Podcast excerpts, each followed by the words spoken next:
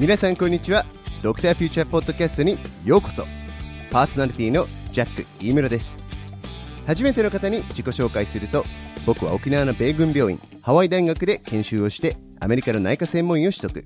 医療の質改善外資系製薬会社での臨床研究を経て現在はエルゼビアジャパンで国内最大の日文献データベースである今日の臨床サポートの編集長をしています。仕事柄いろんな分野のトップランナーとお話しさせていただくことがあり毎回たくさんの学びがあるんですがこれを自分の中に留めておくのがもったいない。皆さんとシェアしたい。と思ってこのポッドキャストを始めました。この番組では国内外で働いているドクターリサーチャー起業家教育者などなど未来を作っている方々にインタビューしどんな武器や戦略を使っているのか何から誰から学んでいるのかどうやってコンディションを整えているのかといった桁外れの結果を叩き出す秘密に迫っていきます。So, ladies and gentlemen, welcome to the future. ということで第3回は独協医科大学総合診療医学主任教授清水太郎先生にお越しいただいています。太郎先生のことは愛され指導医になろうぜや診断戦略などの本でご存知の方も多いと思いますがエモリー大学で公衆衛生学修士ボンド大学で経営学修士を取得された後ハワイ大学で内科のレジデントをされました。帰国後は東京城東病院総合内科チーフを経て、現在の独協に移られ、初期研修や総合診療、特に診断戦略や医学教育に精力的に取り組まれています。今回は、どんな学生時代、研修時代を過ごしたのか、卒後どのようなキャリアを経て、日本で総合診療、特に診断にコミットするようになったのか、太郎先生のキャリア戦略やプロダクティビティの秘密、そしてもちろん、独協で取り組まれている大学での総合診療の新しいあり方などに迫りました。太郎先生のパーソナルなエピソードと人生のパールがたくさん散りばめられたとっても味わい深いインタビューになっていますので、without further ado, I'd like to introduce you to Taro Sensei. I hope you enjoy the show. 太郎先生、えーはい、ポッドキャストにお越しいただいてありがとうございます。ありがとうございます。えー、まあ、あのー、ゴールデンウィークも明けたとこですけども、はい。なんか先生、美味しいもの食べられましたか？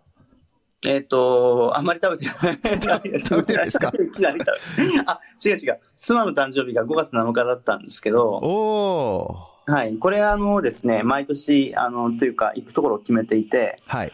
あの、栃木県のとある、あの、レストランにいつも行ってて、ここは美味しいんですけども。へえ。フレンチですか？フレンチです。コースで。コースですね。コースというかもう、あの、い、い、一択なんですよ。だから、おはい、一択なので、それをつむ食べてます。なんか、もともと一択なんですよね。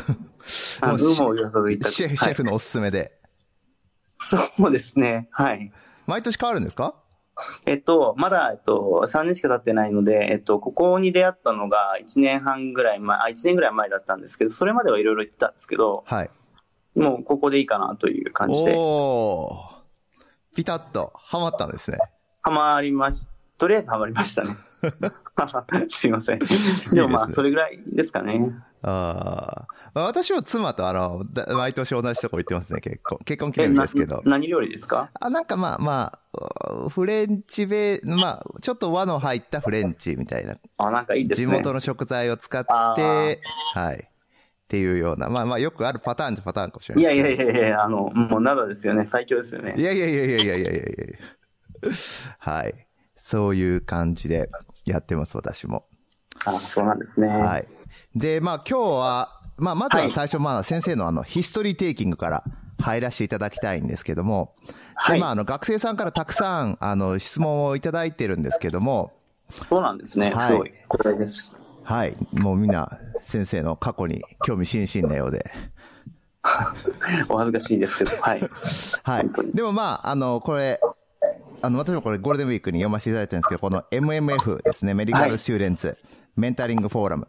まあ、これに書いてあることを、あの、もう一回お聞きしても、あの、松先生の、ね、せっかくインタビューさせていただいているので、お時間もったいないかなと思いまして、はい、えー、ちょっとこの中に書いてあって、まあ面白いなと思ったところを、ちょっとお聞きしたいと思うんですけど、はい。まあこれ学生さんからの質問で、まあ一つはまあ USMLE とか、まあ、英語の勉強についてあって、まあ、先生も、あのー、あれですよね、えー、っと、解剖とか、その結構基礎の時からされたんですよね。はいはい、そうです。プレップでしたっけ？あのですね、すごい。これ、プレテスあ、トプ。レテスト。プレテスト。はい。これなんで先生これしようと思われたんですか？あ、あのですね、えっと、本屋行ったらこれしかなかったんですよ。あ、英語のやつが。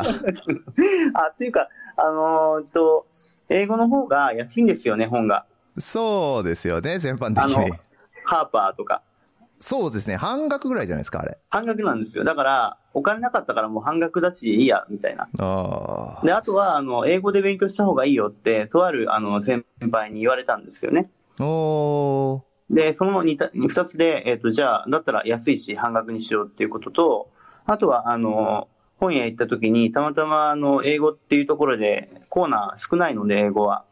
そこで、あの、あの、First Aid for the USMLE Step 1という本を見て、なんじゃこれみたいうな。ん。あれ全部入りじゃないですか、なんか。そうですよね、一冊で。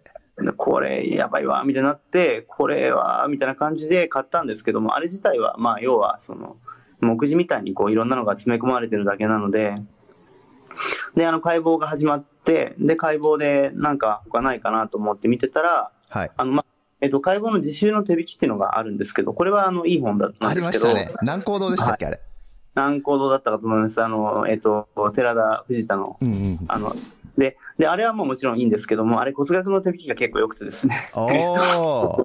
別でしたっけ、ああ、別です。あの、はい、別なんですよ。で、あれいいですよね。あの、長径骨頭とかも最高ですよね。あの、で、これ長くなっちゃうんですけど。でもあの、あの、で、問題集がプレテストがあったから、はい。当時あの、緑だったんですけど、表紙が。で、あの、解いてたら結構面白くて、で、臨床と直結してるから、うん、そうですよね。これはいい、これはいいと。っていうので解いてました。普通に実習、解剖実習とかだけしてると臨床意識できないですもんね。できないですもんね。はい。うん。だから、やっぱり、まあ、そこら辺海外の問題集、まあ、最近日本もちょっと教養試験があるので変わっていくんかもしれないんですけども、でも、あ、これはまあいいですよね。あの、はい臨床と離れすぎず。そうなんですよ。先生、あの、えーっと、ステップ 2CS のれ、の、まあ、勉強をして、まあ、その基本的な医療面接の英語を覚えたって書いてらっしゃいましたけど、あれはいつ頃されたんですか？えっと、あ、CS のテストですか？の、まあ、勉強ですね。勉強はですね、これはもうやばいですよ。マツケンさんなしには語れない。えそうなんですか？そうですよ。マツケンさんと、マツケンさんと CS って感じのタイトルでショーができますよ。あ、ちなみにちょっと話に戻るんですけど、すいません。あの、はい勝手に脱線して。あの、解剖とはい。組織学、まあ、ミクロとマクロうんうんの授業をですね、今年からあの大学で授業を僕するんですよ。うん。おおめっちゃいいですね、それ。すごいいいじゃないですか。あの、てか来週、来週に両方入ってるんですけど、へえ。あの、また解剖実習と、それから解剖の授業をちょっとさせてもらうんですよ。まあ、要は臨床の人がやってほしいみたいな。あと、診断戦略って本がはい。あって、それをあの、組織の教授が読まれて、はい。これええやん、みたいな。へこうえ。いう話だってや、みたいな。だから、なんか、食堂とか胃とかの、まあ、組織学ですよね、のスライド見て、あのーえっと、なんか、まあ、多分食堂っぽいから食堂みたいな、直感でこう、決めるみたいなんじゃなくて、これは根拠があって食堂の、まあ、粘膜定規だっていうのを、ちゃんと言えるような分析的にこう考えるといかんっていうところが、まあ、直感でどんどん判断していくんで、これじゃダメだろうと、勉強が深みが出ないと。うそこに診断戦略的な、その、まあ、要は、えっと、直感と分析みたいな話をちょっとやっぱりやってほしい。で、これは臨床医からやっぱり言わん、言わんといかん部分もあるだろうということで、その組織の教授が、あの、ちょっと授業、そういう授業やってくれんかっておっしゃっていただいて、そう、うれ嬉しいんですけど、で、それがまああって、僕も今ちょっと今日まさにスライド作ってて、で、あの、臨床のあの、あ、マクロ、マクロの方は、はい。あの、まあ、もともとあの、マクロの解剖で教えてたのもあるし、あとはあの、今のうちの教授、か解剖、マクロ解剖の教授が、もともと臨床医なんですよね。おー。だからなんか挿管の、あの、なんていうんですか、要は、あの、ちあの、 intubation のチューブとかをもう持ってきてなんか教えるみたいな感じの臨床解剖なんあ、ですよね。臨床解剖なんですね、それは。割と臨床解剖的なんですよ。だから、あの、僕も明日チェストチューブ、来週 chest tube 持ってって、ちょうど胸部解剖のとこなんで、いろいろ教えようかなと思って、みたいな。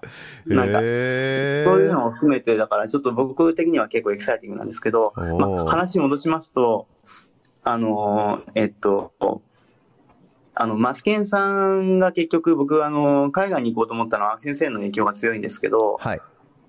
その後はもうずっとマスケンさんなんですよね、要は。あ、そうなんですか？その後は。もう完璧マスケンさんですよ、あとは。だから大阪に、まあ3年目で大阪に行った、行って、あの、マスケンさんに大阪に、あ、マスケンさんっていうのがすでにクローズドな感じでダメなんですかね、この。いや、もう第第、第1話にあの出てこられてたので大丈夫です。あ、じゃあな、じゃあ第一話続けてみてですね、今。あ、だ要は、マスケンさんが結局、あの、沖縄であの、なんだっけ、スキューバダイビングか、あの海、海で、あの、電話すると、僕はもう、あの、2年目で死にそうになってるのに、マスケンさん今日も泳いできました、みたいな。何ですか、それは、みたいな。これはもう海軍しかないですわ、みたいに言われてて、あ、だ、確かに、みたいな。で、あの、あ、その前の、その次の年かな。3年目か。なんか、で、で、とにかく、あの、コネがなかったから、これ海軍病院に行くべきだっていうことで、うん。で、まあ、ご存知の通り落ちたんですけど、あの、沖縄と横須賀落ちたんですけど、あで、あの、まあ落ち落ちることは想定してなかったっていうか、まあ、それもなんかよくわかんない思い上がりなんですけど、で、あの、そんで落ちたからもうしょうがないから、あの、アメリカに他の道で行か行かなきゃいけないってなって、MPH 受けたんですけど、で、あの、えっと、3年目の、えっと、終わりぐらいだったかな。自分が医者3年目の終わりぐらいに、はい。えっと、あ、間違えた、すいません。CS はあの4年目だ。4年目の終わりぐらいに、はい。えっと、ステップ2の CK 受けた後に CS 受けようと思って、はい。えっと、カプランに行ったんですよね。あ、カプランに？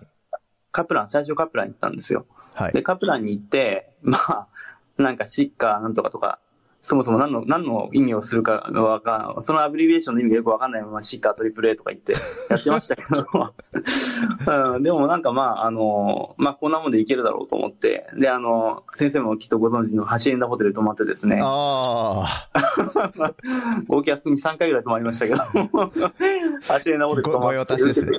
ご用達ので受けてきて、まあ落ちたんですけど、で、なんかわからんと思って、で、2回目は、あの、マスケンさん、またこれでマスケンさんに、あの、おすすめの、えっと、あの、C3 ニューヨークに行ったんですよね。ん。で、ここで僕は運命の出会いを、あの、スワルツ先生とするんですけども、ああ、教えてたんですか？もう、彼があ、今違うんですかね？あ、今どうですかね？あそうそう。彼かもしれない。どうスかワルツなんですよね。やばかったですね、フィジカルが、本当に。まな。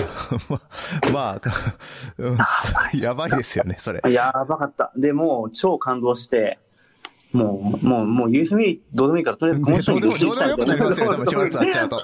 うん、あっちゃどうでもよくなって、ああ、もうここれだみたいな、あの、しティアニーに出会った時と同じぐらいの衝撃、あの、外人医師としてですよ、あって、で、そこから個人的には指針、指針っていうか、メールをしたりなんかして、あの、結構運命的ですね。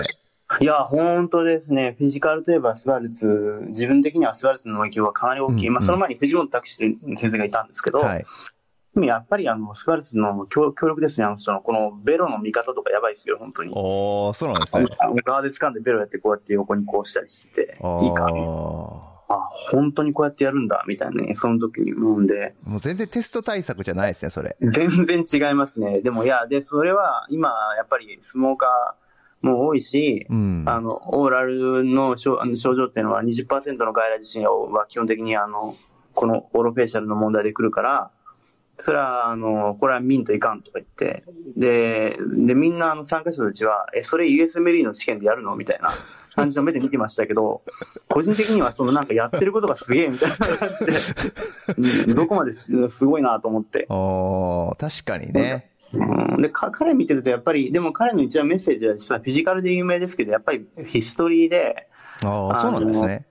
やっぱり patient がちゃんと導いてくれるから、だから、あのー CS の試験で、あのーなんか鑑別が5個ちゃんと上がんなかったら、それ間違った方のトラック行ってるから、それダメって言われて、何と思って、深いな。だだからそう、だから逆にですね、しあの CS ニューヨークを、こんなコアな話でいいのか分かんないんですけど、 CS ニューヨーク終わって、もうはい全く受かる気がしなくなっちゃって。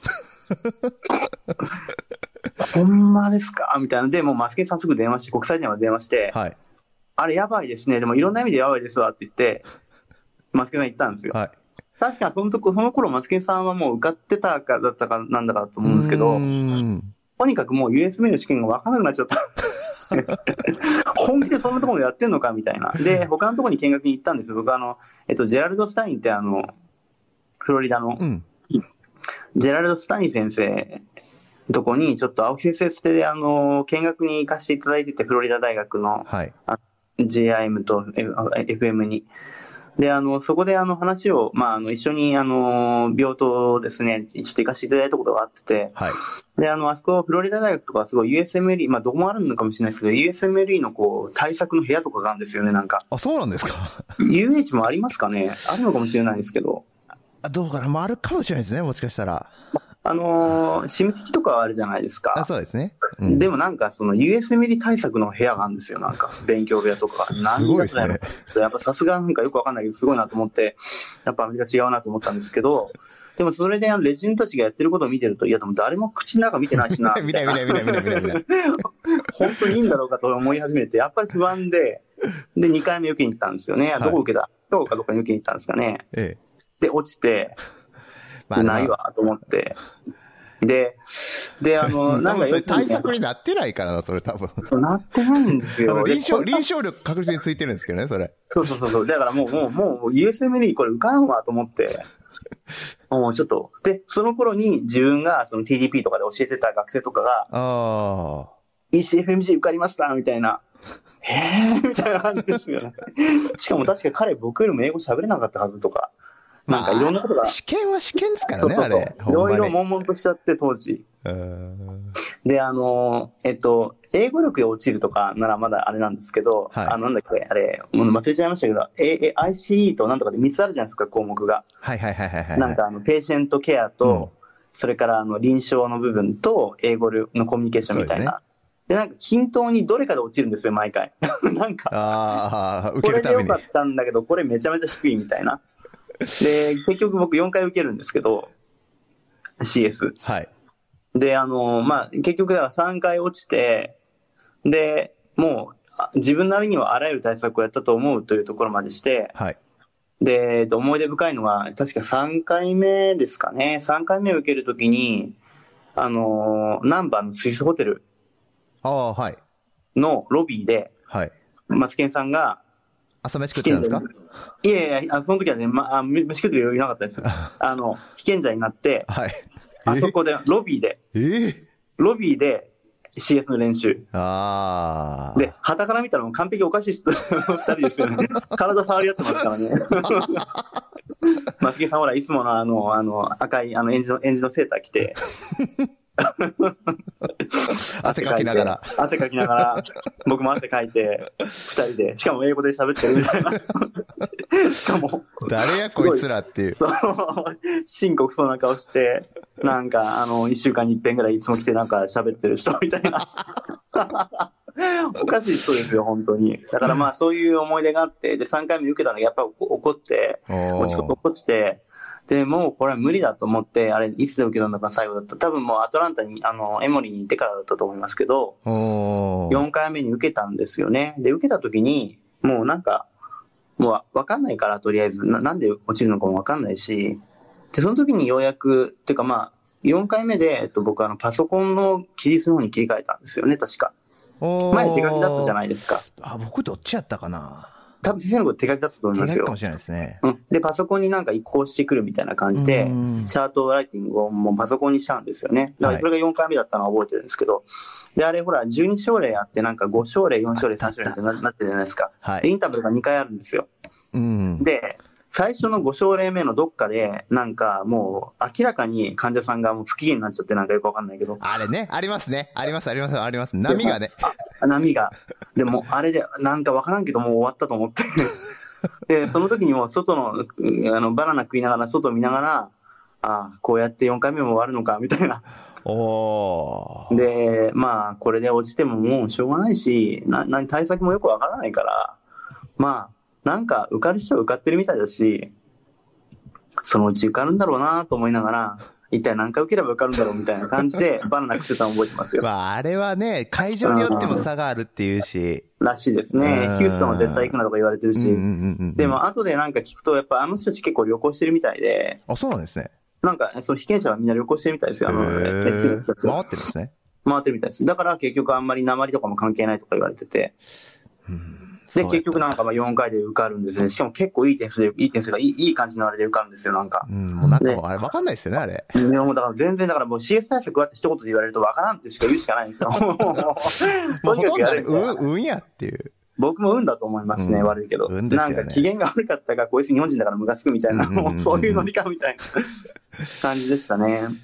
でもね、その時に最後結局じゃあし、えっ、と、一番思い出に残ったシーンは何って言われたら、はい。やっぱりこれまたマツケン登場ですよ。マツケン登場ですか？そう、僕があの、4回目の試験を受ける直前に、はい。えっと、マツケンに、あの、高野馬場で僕、あの、外来の診療してて、まあ、その日の外来はすごく思い出に残る外来だったんですけど、あのババイトですよね。あの、はいアメリカから入ったり。うんうんうん時に、その、高そういう時代でしたね、先生。そういえば。すいません、すいません。ありましたね。はい。で、あの、マツケンがたまたま高野馬場にやってきて、なんか東京にいらっしゃったんですよ、マツケンが。はい。で、あの、その時にマツケンが、あの、えっと、財布の中から、これいいですよって言って、あの、取り出してくれた紙切れがあるんですよ。はい。で、そこはね、えっと、僕、こ僕これ、あの、辛い時にいつも見てるんですって言って、あの、藤子ヘミングの、はい。なんか、えっとね、えっと、正確なあれ忘れましたけど、えっと、まあ、えっと、まあ、お遅れることはない、必ずやってくる、みたいなことを書いてあるんですよね。それは遅れることがない、必ずやってくる。要するに、あの、来るべき時に必ず、その、ちゃんと来るべきタイミングが来るので、うん焦るなっていうことで頑張れっていう、そういうメッセージだったんですけど、へ僕はもう結構やっぱりあの、なんでこんなに頑張ってるのに受かんないだろうとか、いろいろ考えてて、結構しんどかったんですよ。うん。あすごいちょっとその時はね、なんかマツケンさんのそのなんかね、あの、なんていうかね、このメッセージを見て僕ちょっと涙出そうになりましたね。おー、ドこラマ。の冬でしたけどね、あれは覚えてますよ、まだ。うん。うん、なんかそんなのが CS の思い出です。すいません、全然それちゃったけど。いえいえいえいえ。いや、はい本当、ああいうね、定型のすごい標準化された試験とはいえ、まあ、特に我々外国人にはやっぱ一つ一つがドラマですよね。と、僕は、僕的にはそうでした。ん、本当に。でも諦めなくてよかったと思いました。うん、まあ、そんだけやれば多分、まあ、臨床力確実についてますからね、それ。いやーもう、いやもう結局1回目で落ちてたらスバルスと出会えなかったですからね。それを考えると、わかんないですね。わかんないです、本当に。えーっと、なるほど。で、先生、これ、まあ、さっきちょっとあの、TDP の話が出ましたけども、はいはい。先生、最初これあれですよね、2008年ですよね、卒業3年目の時に、8年か、の夏に大阪市立大学に教えに行ったのが最初っていう学生。はい。これ2008年に外部講師が、しかもまあはい。3年目が教えに行くってすっごい珍しいですよね、当時としてこれは。ありえへんですよ、これこれは。何があったんですか？ここでまたマツケン登場ですよ。マツケン投入しすぎでしょ。いや、マツケンさんが次第を教えてたので、ああ、なるほど。で、あの、あの、要はフィジあの僕はチームだ、チームレジェンドだったっていうのになったところだったので、直直路だったので、で、あの、フィジカル教えたって、みたいな感じで、行きます行きます、みたいな感じで行ったっていう。ああ、なるほど。で、そこからまた一気に、この学生教育の道がそうですね。あの、開い開いた感開いて。ったんですね。はい。ああ、なるほどな。面白いな。その当時、私立堺私立堺で。すよね。はい。で、まあ、総合診療されててっていうところで。でも当時、先生も総合診療にコミットしてたんですかそれとももうちょっと感染症とか、あの、クリティカルケアとか、ちょっと迷ってたんですか？おっしゃる通りで、あの、僕アメリカに行くまで、あの、インフェクションとクリティカルケアやろうと思ってたんですね、ずっと。お本当に最近までっていうか、ににき8年目ぐらいまでは、8、9年目か、まではそうでした。あ、そうだったんですね。はい。あの、2009年にメディシーナっていう雑誌で、はいあの、対談になんか出た出たことがあったんです、一回。はい。その時の、あの、えっと、自己紹介文見てると、えっと、アメリカに行って、あの、インフェクションとクリティカルケアをその後に勉強しようと思ってるって書いてます。で、うん本当にそう思ってました。じゃあ4年目ぐらいの時とですよね。4年目ぐらいの時ですね。うんはい。それがどこから総合診療にこう、フォーカスし始めたんですか？多分診断戦略を書い書くって決めたあたりと、あとは、あの、渡米直前にですね、あの、ワシントン大学の教授の先生でいらっしゃる、自治医の客員教授の先生がいらっしゃるんですけども、はい。あの、アラレフォーではなくて、あの、あの、にですね、あの、君がこの学年で、えっと、アメリカに行って、インフェクションとかクリティカルとかやろうっていうのは別にいいんだけども、はい。でも、あの、アメリカにとって何のインパクトがあるのって言われて、そう言われるとな、みたいな。面白い質問ですね。はい。それは君のマスターベーションじゃないかぐらいな感じでしたよね。へでも確かに自分よりも10歳ぐらい若い人が、あの、まあ、ダブルフェローとか、場合によっては、うん。で、行ってて、で、自分があの、大体40ぐらい過ぎて、そのフェロー2つ終わった状態で後期研修が終わりってことでじゃないですか。はい。で、それで、あの、その体力、体力がちょっともうピークを過ぎたあたりで、そこまで専門家になって、そこからバリバリやろうって言って、あの、アメリカではそんなに別にあの、珍しいことじゃないし、うん。それから、あの、日本に帰って、その後帰るんだったら、なんでアメリカでわざわざやるんだみたいな。あ、そのトレーニングを。うん。まあ、あ、と、それはちょっと、まあ、いろいろあったと思うんですけど、はい。意見としては、僕も、えーいや、それは日本では、みたいなこと言おうと思ったんですよ当時はまあ、うん。ただ、確かにふと振り返ってみると、当時も、あの、第2、3世代ぐらいの、そのアメリカ帰りの感染症のドクターたちは結構いらっしゃってまあ、、そうですよね。そうですよね。うん。で、うんプルマナリークリティカルケアっていうのは、そんなにいなかったと思うんですけども、でもまあ、藤谷先生がそろそろ何かインテンシビスト立ち上げぐらいのところですみたいなかの直前ぐらいですかね。ですよね。うんおっしゃる通りで。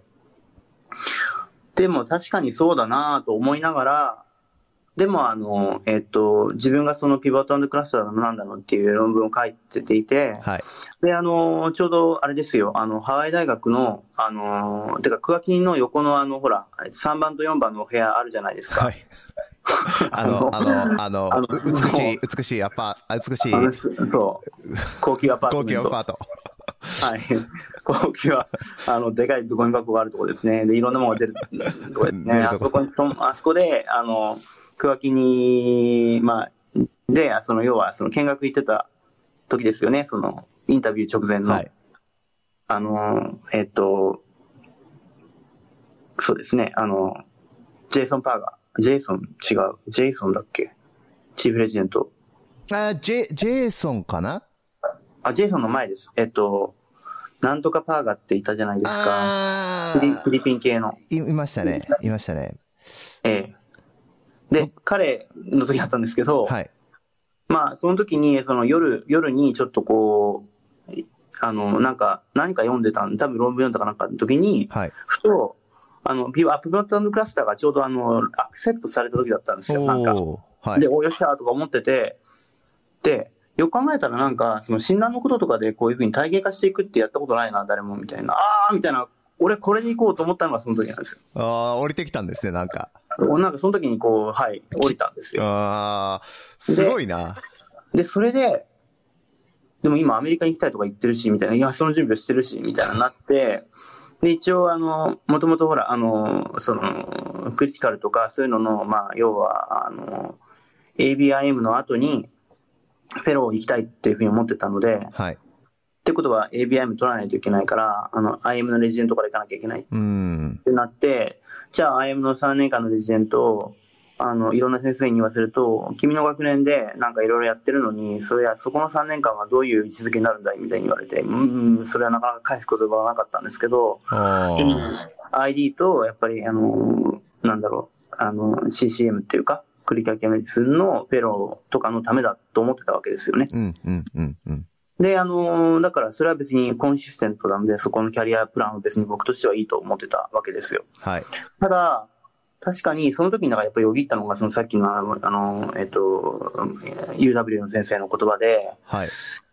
確かにな、でも僕がやりたいのは確かにダイアグノシス的な感じでこう GIM でやっていくっていうのはもうなんか確かに今までのあのティアニー青木の系譜としては全然ありだなと思って、で、インフェクションも好きなんだけど、別にインフェクションに特化しなくても他も好きなので、じゃあそういうのをなんかこう、UCSF だの、あの、スタンフォードもその頃ちょうどあの、スタンフォード25とかいろいろやってたので、はい。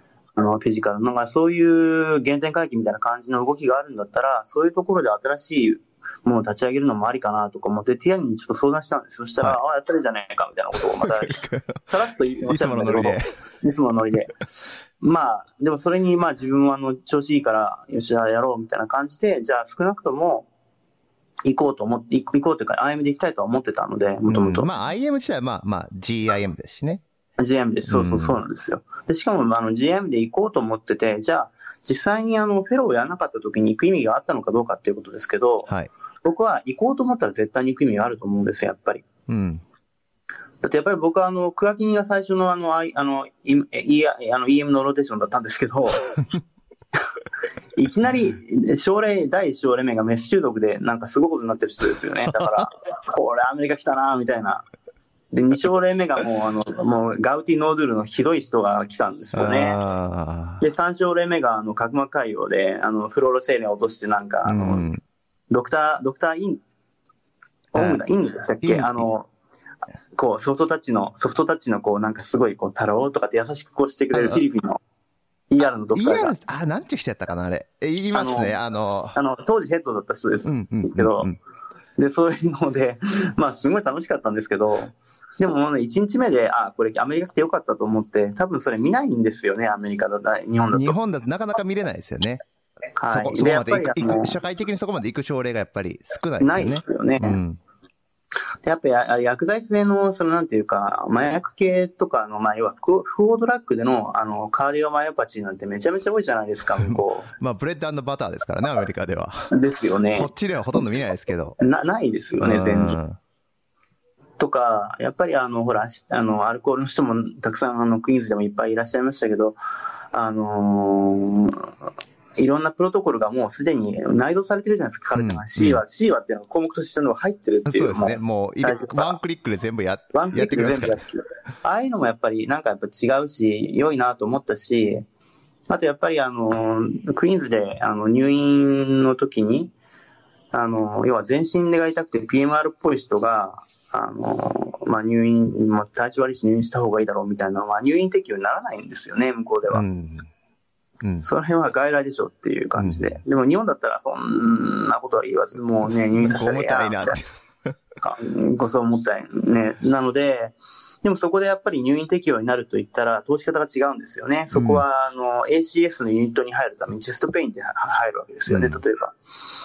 で、あの、やっぱりちょっと具合悪い80歳のおじいちゃんがもう飲まず食わずでちょっと調子悪いからやっぱり2日3日に様子見て入院してみたいなのは日本的だけど、それじゃ絶対に入院できない。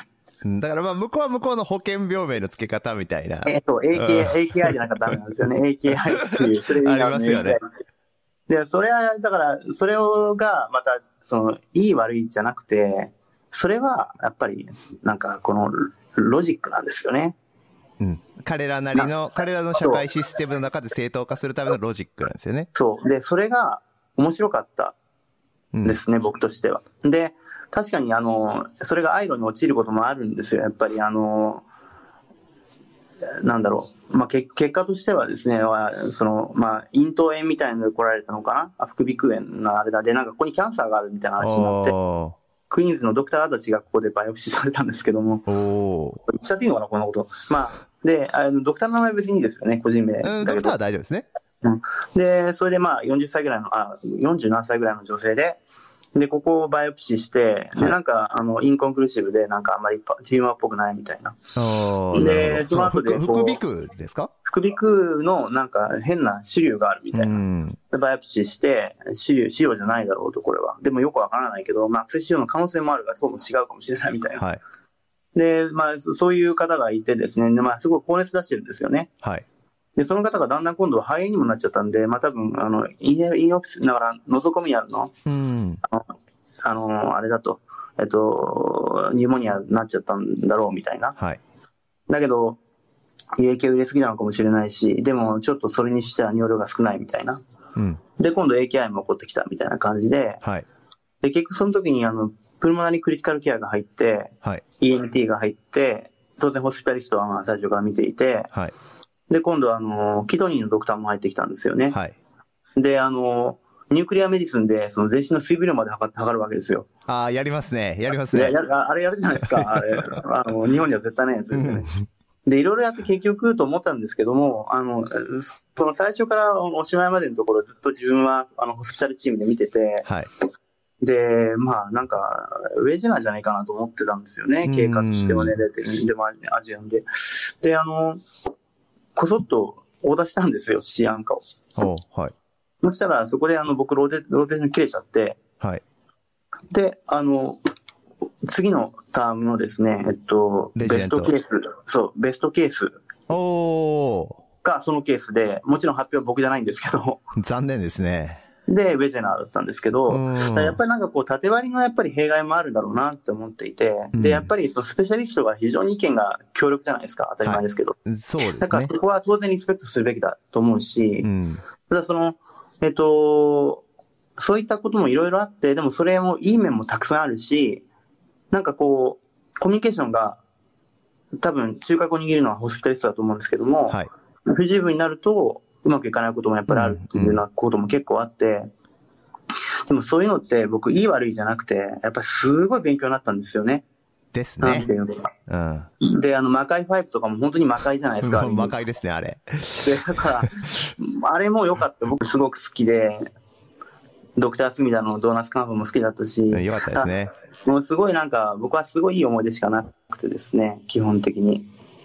で、結局まあいろいろあって、あのー一番の原因は僕の父親のキャンサーなんですけど、うーん。あの、コレレクタルキャンサーになっちゃって、はい。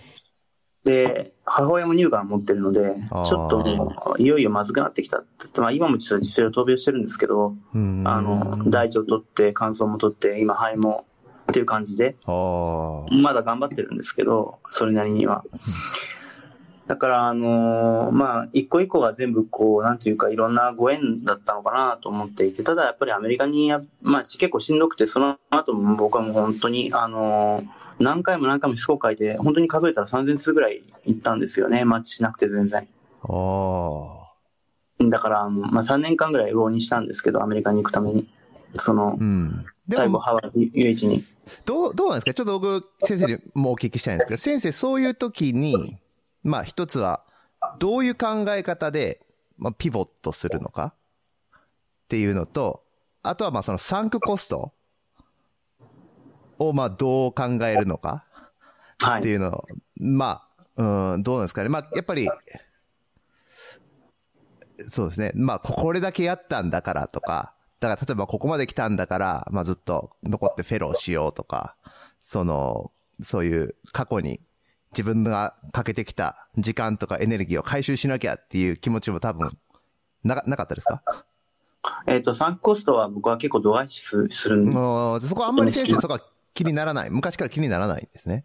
あんまりないですね。なんか、その時に、あの、なんかパッと開けた何かに飛び込んだ方がいいのかなって思います。ただもちろあん、もちろん、その、どっちかの選択を、どっちの選択をしても誰かに迷惑がかかるんですよね。うん。ああ、わからないですけど、自分を支えてくれたり、自分を応援してくれる誰かに迷惑がかかるのは、ど、どんなことやっても絶対あると思うんですよね。うん。だからそこは、やむを得ないことで、自分が気づかないところで、やっぱり何何かしら迷惑かかっていることっていうのは、人生人生を選択する上では必ず起こり得ること。僕が社会を辞めるって言って、アメリカに行きたいって言った時も、はい。お前ふざけんじゃないみたいになるわけですよ、やっぱり当然。まあ、そうですよね。チーフが終わって、もういよいよお前総司、じゃあ総合内科で、じゃないけど、総合内科でっていう、自分の上司は、いやいや、先生が臨床やりたいんだったら、伸びる方向に行きなさいって、一番あの人だけ、藤本先生だけは。はい。でも他の先生が悪かったわけじゃ全然ないですよ。すごい応援してくれたんですけども、やっぱり最初はびっくりしますよね、みんなね。まあそうですよね。まあ、要は一一応1年前に、辞める1年前に一応お話をしたんですけども、はい。それにしたってお前さ、ちょっと早すぎねえかっていう感じですよね。ん。なるほどな。だけど、でもそそういうのは、あのーま、それこそマスケンさんに言わせれば、あの、知らんが、その知らんわ、そんなことは、みたいな感じじゃないですか。まあでも、僕はマスケンさんだからすごい、あの、割り割り切りがすげえなと思ういつも思うんですけど、おーなるほど。うん、いや本当にいろいろんな意味で自由ですよね。でも自由が、自由が上の葛藤もあると思うんです。マスケンさんってあの完璧なパイオニアですよ、あの人。あの、まさにシステム愛ですよね、なんていうか、虚数ですよね、だか虚数ですね。ら。うん、確かに。そうそう。確かに。実数空間にいない、確かに。ないないない。すごい、いや、すごいと思う。で、でもまあそういうの見、やっぱそういう先輩の姿を見てるし、やっぱりなんか大事なことは掴まなきゃいけないなと思っていて、で、3年後のキャリアって、やっぱりこの間たまたまあの神戸大で岩田先生と、はい。あの、この間神戸大の FD にちょっと僕あの、あーあって、その時にあのちょっと岩田先生に、そその前の時間にちょっとお会いしてたんですね。はい。その時に、あの、先岩田先生って、あの、のとなんかこう、キャリアの話みたいなことをしてて、はい。なんか、その、されてて、で、あの、まあ、ちょっと先はもうすぐわかんないので、全くプランを立ててないとおっしゃってるんですよね。へでもそれは、いや、もちろん、その、なんていうんですか、レトリックだと思うんですけど、でも、あの、でもなんかわかるなと思いましたな。普通に明日何があるかわからないので、やっぱり、あの、えふらふらするという意味では多分ないともちろん思うんですけども、あの、ここだっていう時に、パッと道が開いた時にそこに飛び込むっていうのは、なんか、わかる気がするなっていうのはうんあるなと思いました。サンクコストに関してはあんまり逆にそこを、あの、ここをやりたいって実現ししたいと思う夢に関しては、あの、ピボットするんですけども、はい。あの、その後で出てきた選択肢で、こちらとこちらで悩むって言った時には、将来行かなかった方に後悔する方を選ぶっていうふうにしてるんですね。うーん。いや、でも面白いですね。あの、多分、ほとんどのひ、やっぱり引っかかる、多くの人が引っかかるのは、やっぱり、まずは自分がやってきたところから動けないじゃないですか。でも先生の場合、今お話聞いてると、自分が常にそういうチャ,、まあ、チャンスなり変化が来た時に動ける状態に自分を置いとくっていうのは、もうそういう姿勢なんでしょうね。うん、あの、えっ、と、良くも悪くも、あの、いろいろ、あの、学ぶことは、過去から学ぶことはあって、はい。始めてしまった戦争を、焦土と化すまでやるかっていう感じうん。ではない、ではまずいなと思ったんですね。まあ、実際焦土と化すようなことをやってアメリカになかなか行けなかったんですけども、おただ、そこばっかりは、やっぱり、あの、これでやんなかったら後悔するなと思ってたー。部分はあうーって、ん結局、いや、結局いけ、いけなかった人っていうのでも、さらに敗北ではないと思うんですね。はい。あそれは絶対でも、うん。うん。と、ですよね。うん。でも、あの、行ったは行ったと。ただ、あの、その先に、そうですね、その先に何があるのか実はわかんないんですよね。あの、えっと、レジェンシーを終えて、まあ、UH か、UCSF とか、はいか、とか、そういう所属先はよくわかんないんですけども、一応、その自分のお理解してくれる人が、あその自分の夢に関してですよ。はい。あの、支援者としているっていうところで言うと、自分があの、やっぱり一番こう、あれがあるのは、やっぱりあの、グーブリット・ダリウォールとローレンス・ティアニーなんですよね。うん。で、それはあの、サンフランシスコなんですけども、はい。UCSF そですこね。ですねで。そこかなと思ってたんですよね。レジェンドで入るのは相当大変だと思うんですよ。うん PC に持ってたりまあ外国人だと厳しいですね、なかなか。無理ですね。で、ファカルティもまあ難しいと思うんですけども、あの、こうこうこういう特殊な突っ込んだここっていうことになると、まあ VA ってのはちょっと難しいかもしれないですけどね、逆に。どうかわかんないんですけど、どうなんですかね。あそこ Wave1 にはならないし、絶対。な、ならないでしょうね。ならないですよね。うん、あんないだいとかこ。ら、まあ無理ですよね。だから、パルナサスの方に行った、あの、つまり、ダサムラスジェネラルとか、ちょま、全くわかんないですけど、僕、その頃は考えてたことですけど。ああ、だからそういうところの、まあ、アンダーサブドエリアでウェイバーして、で、かまあ、まあ、フェローかなんかで UCSF に行くっていう。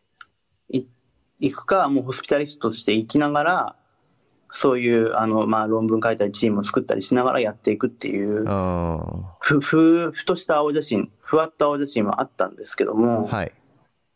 同時にあの、もうここでやっと徳田先生登場なんですけど、はおーなるほど、ここで。うん、はい、そうなんですよ。まあ、青木先生は、あの、なったらいいじゃないかっていう感じなんですけども、徳田先生はやっぱり、で、結局、日本で、まあ、しばらくやった後にアメリカに行きました。はい。で、アメリカに行ったんだけど、その後アメリカでじゃあ残っていろいろやるときに、結局アメリカに行っちゃったらアメリカの人ですよねっていう、うーん。アメリカに永住したいのか、それとも、アメリカには勉強しに行って、あるところまで行っていいところを持ち帰って日本でやりたいのか。で、先生はもしアメリカでされるんだったら、もともとだから、徳田先生ってアメリカに僕が行く反対派だったんですよね。反対派っておーそうだったんですね。もう先生いいじゃないですか、この頃まで行って。先生もよく頑張ってるし、あの、なんか、そのなかなかマッチしないっていうのもし全部知ご存知なわけで、うん、すごく相談してたので。でも、いいじゃないですか、水戸共同でっていう話だったわけですよ。はい。当時はね。はい。だけど、あのーまあ、それでも自分の夢があって、で、あと青木先生との、まあ、自分は、あの、まあ、約束って勝手に自分が約束と思ってるだけなんですけど、それはあの、近くの近しい人たちはみんな青木の呪いって呼んでたんですけど、いや、青木に憧れてアメリカに行きたいと思った人たちの 集団ですよね。うん。確かに青木の呪いで行きたいと思ってたんですけども、はい。でも、あの、じゃあいざ行ってみた後に、じゃあ向こうでその、えっ、と、やれ、サンフランシスコだろなんだろ残って、で、日本には、まあ日本人だし、日本にも、まあ当然そういうコネクションはあるんだけど、でも基本的に発言はアメリカからっていう。うん。で、それって日本の医療に対して何の貢献もしてないっていう変な話ですけど、世界の医療に貢献できるかもしれないけども、だから、そういうのがいいんですかって話になって、その別に怒られたわけじゃないんですけども、はい。そういう感じになっちゃうかもしれませんよねっていう感じで、うん。まあ、沖縄料理屋で、あの、ジーマミドフかなんか食べなが食べら、ながら。で、まあ、それもそうだなと思ってたっていうのが、実はそのアメリカに行った当初ですね、あの、バケーションの時に帰って話してたことなんですよね。で、やっぱ清水先生的にはそういうアメリカからコンサルタント的な立場でやるよりは、まあ入ってき、戻ってきてがっつりやりたかったっていうことなんですね。えっ、と、それは分からなかったです、正直。どっちがいいのか。だから、しばらくアメリカでやった後にまた日本に戻るのか、でもなんか、その、IM だけ終わって戻るんだったらなんかちょっともったいない気もしするのはししますよね、やっぱり。まあそうですよね。なんとなく。うん。でもなんか、こう、ホスピタリストも今でもそうですけど、まあ、玉石混交じゃないですか、ぶっちゃけ。まあそうですよね。まあレジデント上がりの、もう、で、まあ確かにすごい人まで。SHM うん。の、すごい人もいますけど、うんでも SHM のやっぱり、あの、あれだけこう、インクリメンタルにものすごい数増えていくのも、それはまあ、しクオリティは追いつかんだろうなとは当然思うわけですよね。しょしょうがないですけど。うん。だって、正直、レジデントで回ってる時も、えーって人がいましたからね。それは多分みんな思ってることだと思います、日本人レジデントは。すごい人も中には絶対いるんですよ。そうですよねドクター・スミダとかそうですよね、例えば。まあそうですよねまああの人はヘマトロジストですけど、でもまあ、うん、すごいですよね。例えば。だから、あのーそうですね。だから、そういう中でやっていって、えっ、と、で、日本に帰、日本に帰ってきてカンファレンスとかにと時々出てみると、はい。かなりハイレベルなんですよね。うん。京都 GM とかで。で、確かに、で、あのーやっぱり、アメリカの、これは別にハワイに限らない、いくつかのやっぱりところでディスカッション参加してみて、はいダイアグノーズが、アアンダー、なんていうか、アンダーアグノーズドな、やっぱりケースカンファレンスとかに行って盛り上がる時って、なんか全然盛り上がらんのですよね、基本的に。まあ、そういう、まあ、トレ、まあ時代もあるかもしれないですけどね。当時はそういう時代じゃなかったですよね。少なくとも今はわかんないです。うん。当時はいかにもう、アンダーヤグノーストでもとりあえず病院からどう出すかみたいなところが。そうですね。うん。でもそれがやっぱり医療のクオリティを担保するっていう、やっぱりあのアメリカっていう国のいろんな事情があってそうなっていくっていう、そもそも国民皆保険が全く成り立たないっていう、成り立たないっていうのはその、あのー結局だからオバマケアがなくなったのも、まあ多分そうなんだろうなって思うのは、それは僕はあの NPH でちょうど政策学専攻おーまあだから、いかにしてアメリカっていう国が保険の、その、保険に関しては全く違う考え考えを持っている人種か、なぜマクドナルド弁当を流行らずにサブウェイが流行るか、とにかく全部、全部自分で選択したいんですよね。あの、なるほどな。なるほどな。そこ、その例え面白いですね。でもそれはすごい思いました。僕、エモリーでそれ学んだことの一つなんですけど、でそれはあの至るところにやっぱり感じられるんですよね、なんていうか。だから説明がすごく求めるし、アメリカ人って。うんで、あの、自分のその健康のことや、その、病状説明もやっぱりかなりロジカルに説明しないと分かってくださらない方結構多いです。特に、あの、特にあの、まあでもみんなそうかな。割とみんなそうでしたね。サンマー人の方以外は。大まあまあ、体。彼らはちょっと文化が違いますからね。その、そうなんですよメインランドのアメリカ人とは。うん。だから、あの、すごく、あの、そういうのがあって、あった中で、で、あのまあ、それはそれでよかもちろん良かったんですけども、はいだから、あの、ホスピタリストとして、じゃあ、着地してやっていくっていう中で、えっと、またそういうダイアグノーシスを自分がやっていきたいっていう文化の中で、そもそも理解されるのかどうかっていうところはかなり疑問でしたよね。当時のアメリカは厳しいかもしれないですね。今はちょっと変わってきてますけど、風向きあ、がそう。ですか。うん、でも当時はあ、厳しいですよかにね。SIDM とかあるし、今は随分違うんですうんね。だから、ちょっとそこが僕的にあの、行った先に、本当にこれで広がってるか、土壌がどうなのかって言ったときに、確かに京都 GM とか東京 GM もそうですけど、かなりハイレベルなカンファレンスを見てしまうと、ここは確かにな、日本強いんだろうなって思ったんですよねう。ん。ですね。確実に。まあ、合ってますよね、日本人に。合ってますね。だから、うん。この連中が母国にいるのになぜ、あえて、っていうのも、ああえても大事なんですけど、でも、どちらも大事だと思うから、だからやっていないことには分からないので、正直。ただアメリカにもすごい人たちは、まあ人口が違いますからね、医療人口が。うん。すごい奴がいっぱいいるっていうのは、あの、ふと、なんていうか、ポーポートランド行った時も、いすごいドクターいましたし、ああの、やっぱりあの、もう明らかにまだ見ぬ競合みたいなの絶対いるはずなんですよ、アメリカにも。絶対にめちゃめちゃいると思うんですよ。ーうん。確かに。だから、うん、必ずしもそのアメリカはその一部だけ見て判断することはできないから、しかもやってないことは何とも言えないじゃないですか、正直。そうですね。だから、あの、わかんないんですけども、どっかでやっぱり、え、やってどっちかに行かなきゃいけないってなった時に、まあその時取った判断が日本に戻るだったんですよね。うん。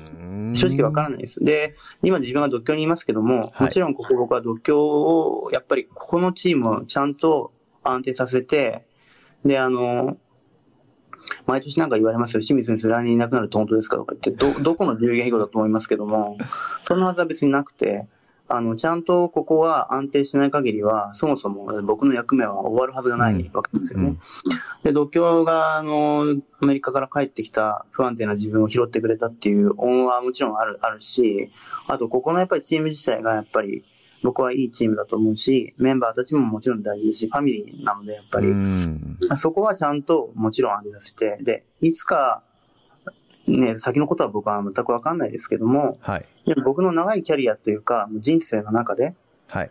もし、あの、別の仕事っていうか、まあ医者ですけどもちろん僕は死んでまで臨床を離れるつもりはないないんですけども、やっぱりその、あそれはまあ単に自分はそういうベッドサイトがまあ特に好きだからですよね。だからなんですけど、ただその、まあ、それがいいか悪いかは別にして、あのーその中で自分の診断戦略っていう部分がやっぱりキーになって、なるんですよ。もう自分人生のやっぱりキーは診断戦略なんですね。へえ。だから、そこを実現するっていう中で、えっと、何らかのアポイントメントがあったときに、しかも自分がそれに、その、そのアポイントメントを受けるに値する資格だったときに、つまり、うん。あの、今の環境もそうですけども、えっと、他のことをないがしろにしてはいけない。絶対にいけないですけども、はい。その時は、あの、新しい、なんていうか、側面が絶対出てくると思うんですよね。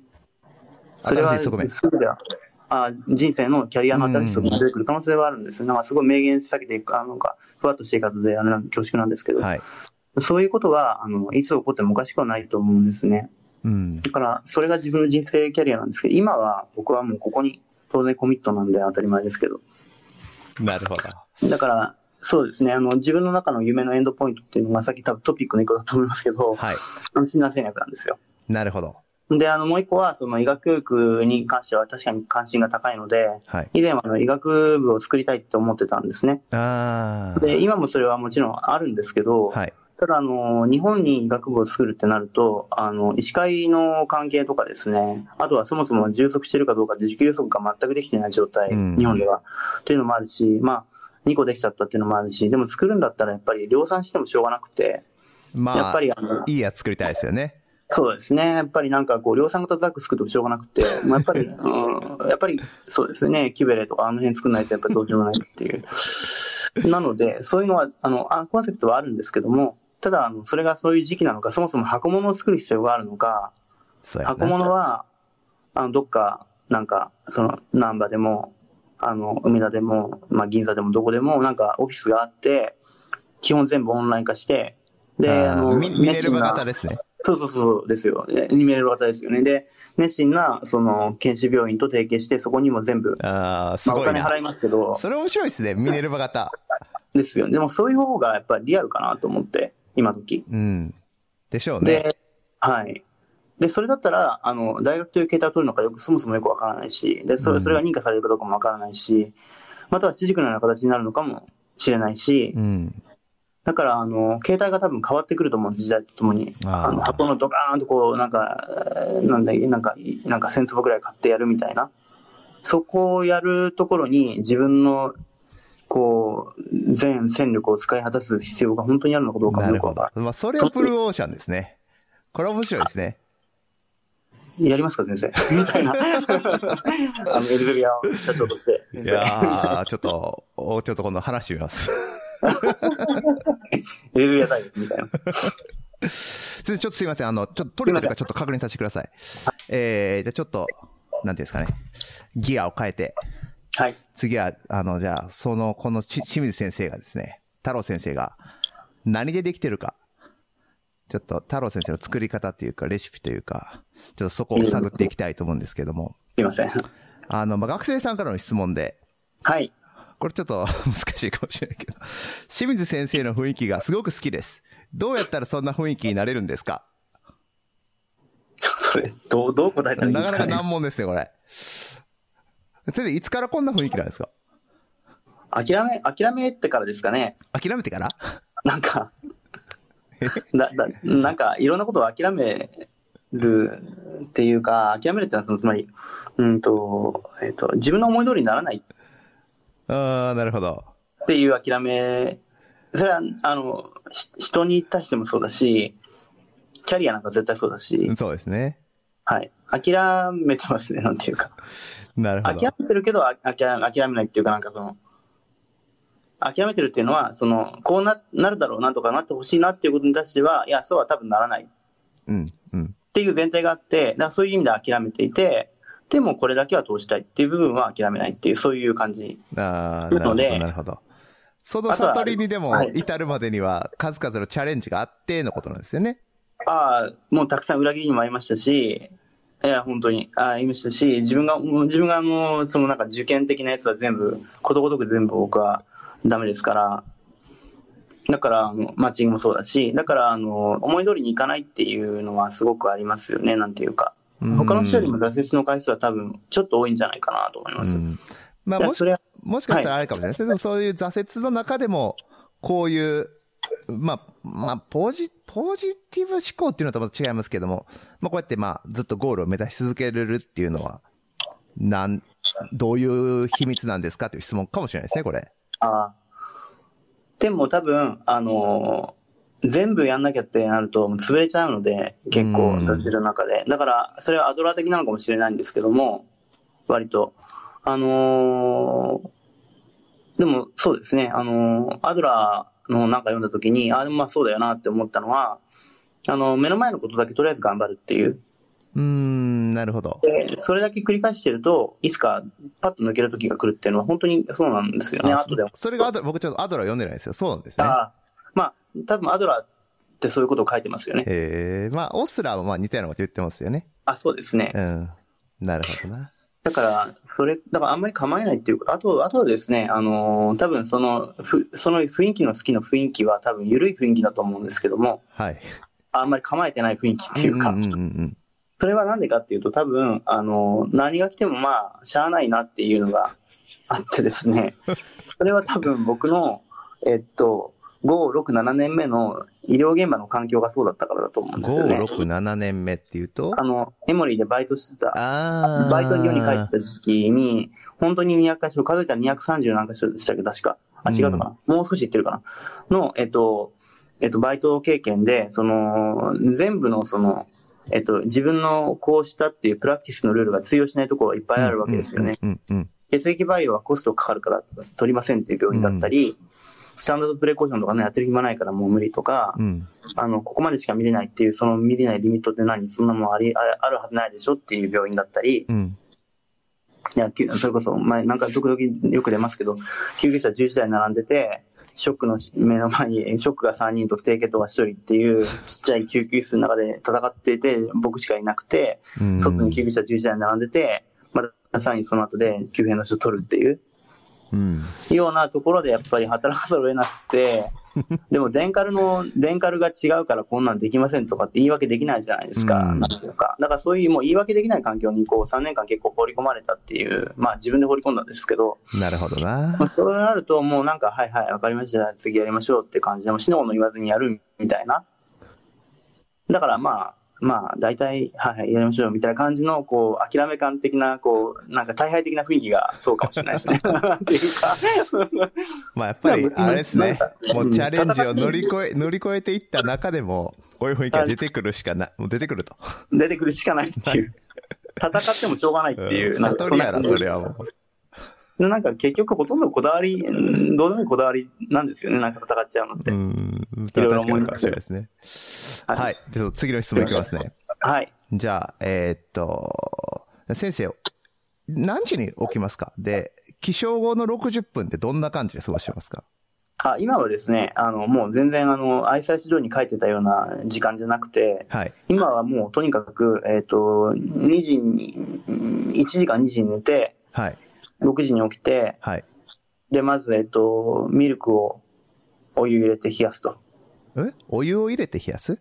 えっ、と、粉ミルクにああ、なるほど、なるほど、なるほど、なるほど。な70度調整のお湯を入れてうん、、うん、うん、それをあの冷やすと。うん。なるほど。そしてシャワへえー、そ。して出かけると。シャワーで目覚まして出かける。あ、そうですね。で、あの、なんでかというと、夜は疲れて寝ちゃうので。うん。で、60分経ってないです。まだ。えっ、と、60、その後に、それが、えっと、えっと大体、その6時に起きて、で、えっと、6時半ぐらい、あ、まあだから、いろいろやって、6時半ぐらい、6時半過ぎかなにシャワーを出て、はい。リアルですね。で、あの、家を出るんですけど、僕があの、車の運転が極度に下手なので、おそうなんですね。はい、あもう事故るの目に見えてるので、あの、15分かかるんですね、車で。い大学まはい。で、妻に運転してもらうんですよ。へえ、いいですね。うーんと、まあ、代償もつきますけど、いろいろ。で、あの、えっと、で、あの、子供が今3ヶ月なので、はい。まだミルクなんですよね。うん。で、僕があの乗りながら後ろでミルクをあげるっていうのをああ、いいですね。で、それで、えっと、まあ、病院に着いて、で、はい朝、結局朝7時15分、まあ、から、えっと、カンファですよね。おーなるほど。で、いうところで1時間が終わります。へえ。まあ、朝、朝ごはんどうしてるんですか、先生？あ、食べ、食べないですね、僕朝ごはん。朝食べないんですか？食べられないし、食べないしうん、食べたら食べたでなんかちょっと、はい。持たれちゃうんですか？なんか眠くなっちゃうんですよね。ああ、なるほど。で、あティアニーの、あの、1ヶ月、あティアニーが、あの、一食だったのを僕真似、真似してて、しばらおーそうく、なんですね。はい。だから、上東病院って2014年に行った時も僕昼ご飯食べなかったんですよね、基本的に。時間も無駄だと思って。おで、朝も食べなかったりして、朝もなんかチョコレートとか甘栗とか食べてましたよなんか。ー。へそれえ。で、昼は食べなくて、で、夜に、まあ、ちゃんと食べるっていう。いいか悪いか分かんないです。あの、今、それは、流行ってますよね、結構。あの、 intermittent fasting？間欠的断食みたいなんで、結構アメリカで、なんか Google のんエリック・シュミットとかもなんかハマってるとか言ってましたよね。ああ、本当ですか。うん、まあ、彼も忙しすぎるタイプかもしれないけど。いや、僕もそのアカデミックなやつじゃなくても、単に、単に、単に無精で食べてないっていうだいけで。やいやいや。でもあの、昼ご飯食べると大体眠くなっちゃうんですよですね。ね。うん、だからちょっと、そうですね。で、あの、今、独協に来てからは、そうしてたんですけど、なんはいかあの、昼ご飯の時のコミュニケーションがなないなと思って、おー部屋でお昼食べに行くようになっちゃいましたけど、なんか最近それじゃいかんなと思って、いかいかんことないんだけど、へいや、やっぱ戻そうと思って、昼はもうあんまり食べないようにしてます、なんーか。ああ、なるほど。で、チョコレートが大体入ってます、あのね、机に。ああ、なるほど。それでそれちょこちょこちょこちょここう、補給しあ、ながら。あ、そう、チョコだけに。はい。そうです。え ーいや、そういう、そういうつもりじゃなかった。先生は？僕は割と、あ、あご飯ですか？はいはいはい、ご飯です。ご飯。僕、うんで、僕も朝はオートミール、昼は、まあ、ざるそばとか、そんな感じですかね。あ、ざるそばいいですね。うん軽い、軽い感じで。まあ、夜はがっつり食べるああ、っていやっぱり。う感じですねなる。ほど。まあ、朝昼完全に抜くとちょっと僕お腹減ってイライラしてくるので。それはそうですよね、きっと。はい。はい。なるほど。他先生なんか、ルーチンってありますか？一日の中ででも、まあ、い一週間の中ででも、なんかこう、繰り返しされてることってあります？繰り返し、あんまないです。た多分ない、ないです。でも、その朝のシャワーと、あ、そう、それそうですね。その、なんだ、ミルクをあげるっていうのが、ミルクはもうあれですね、はい、あの無限地獄みたいな感じで。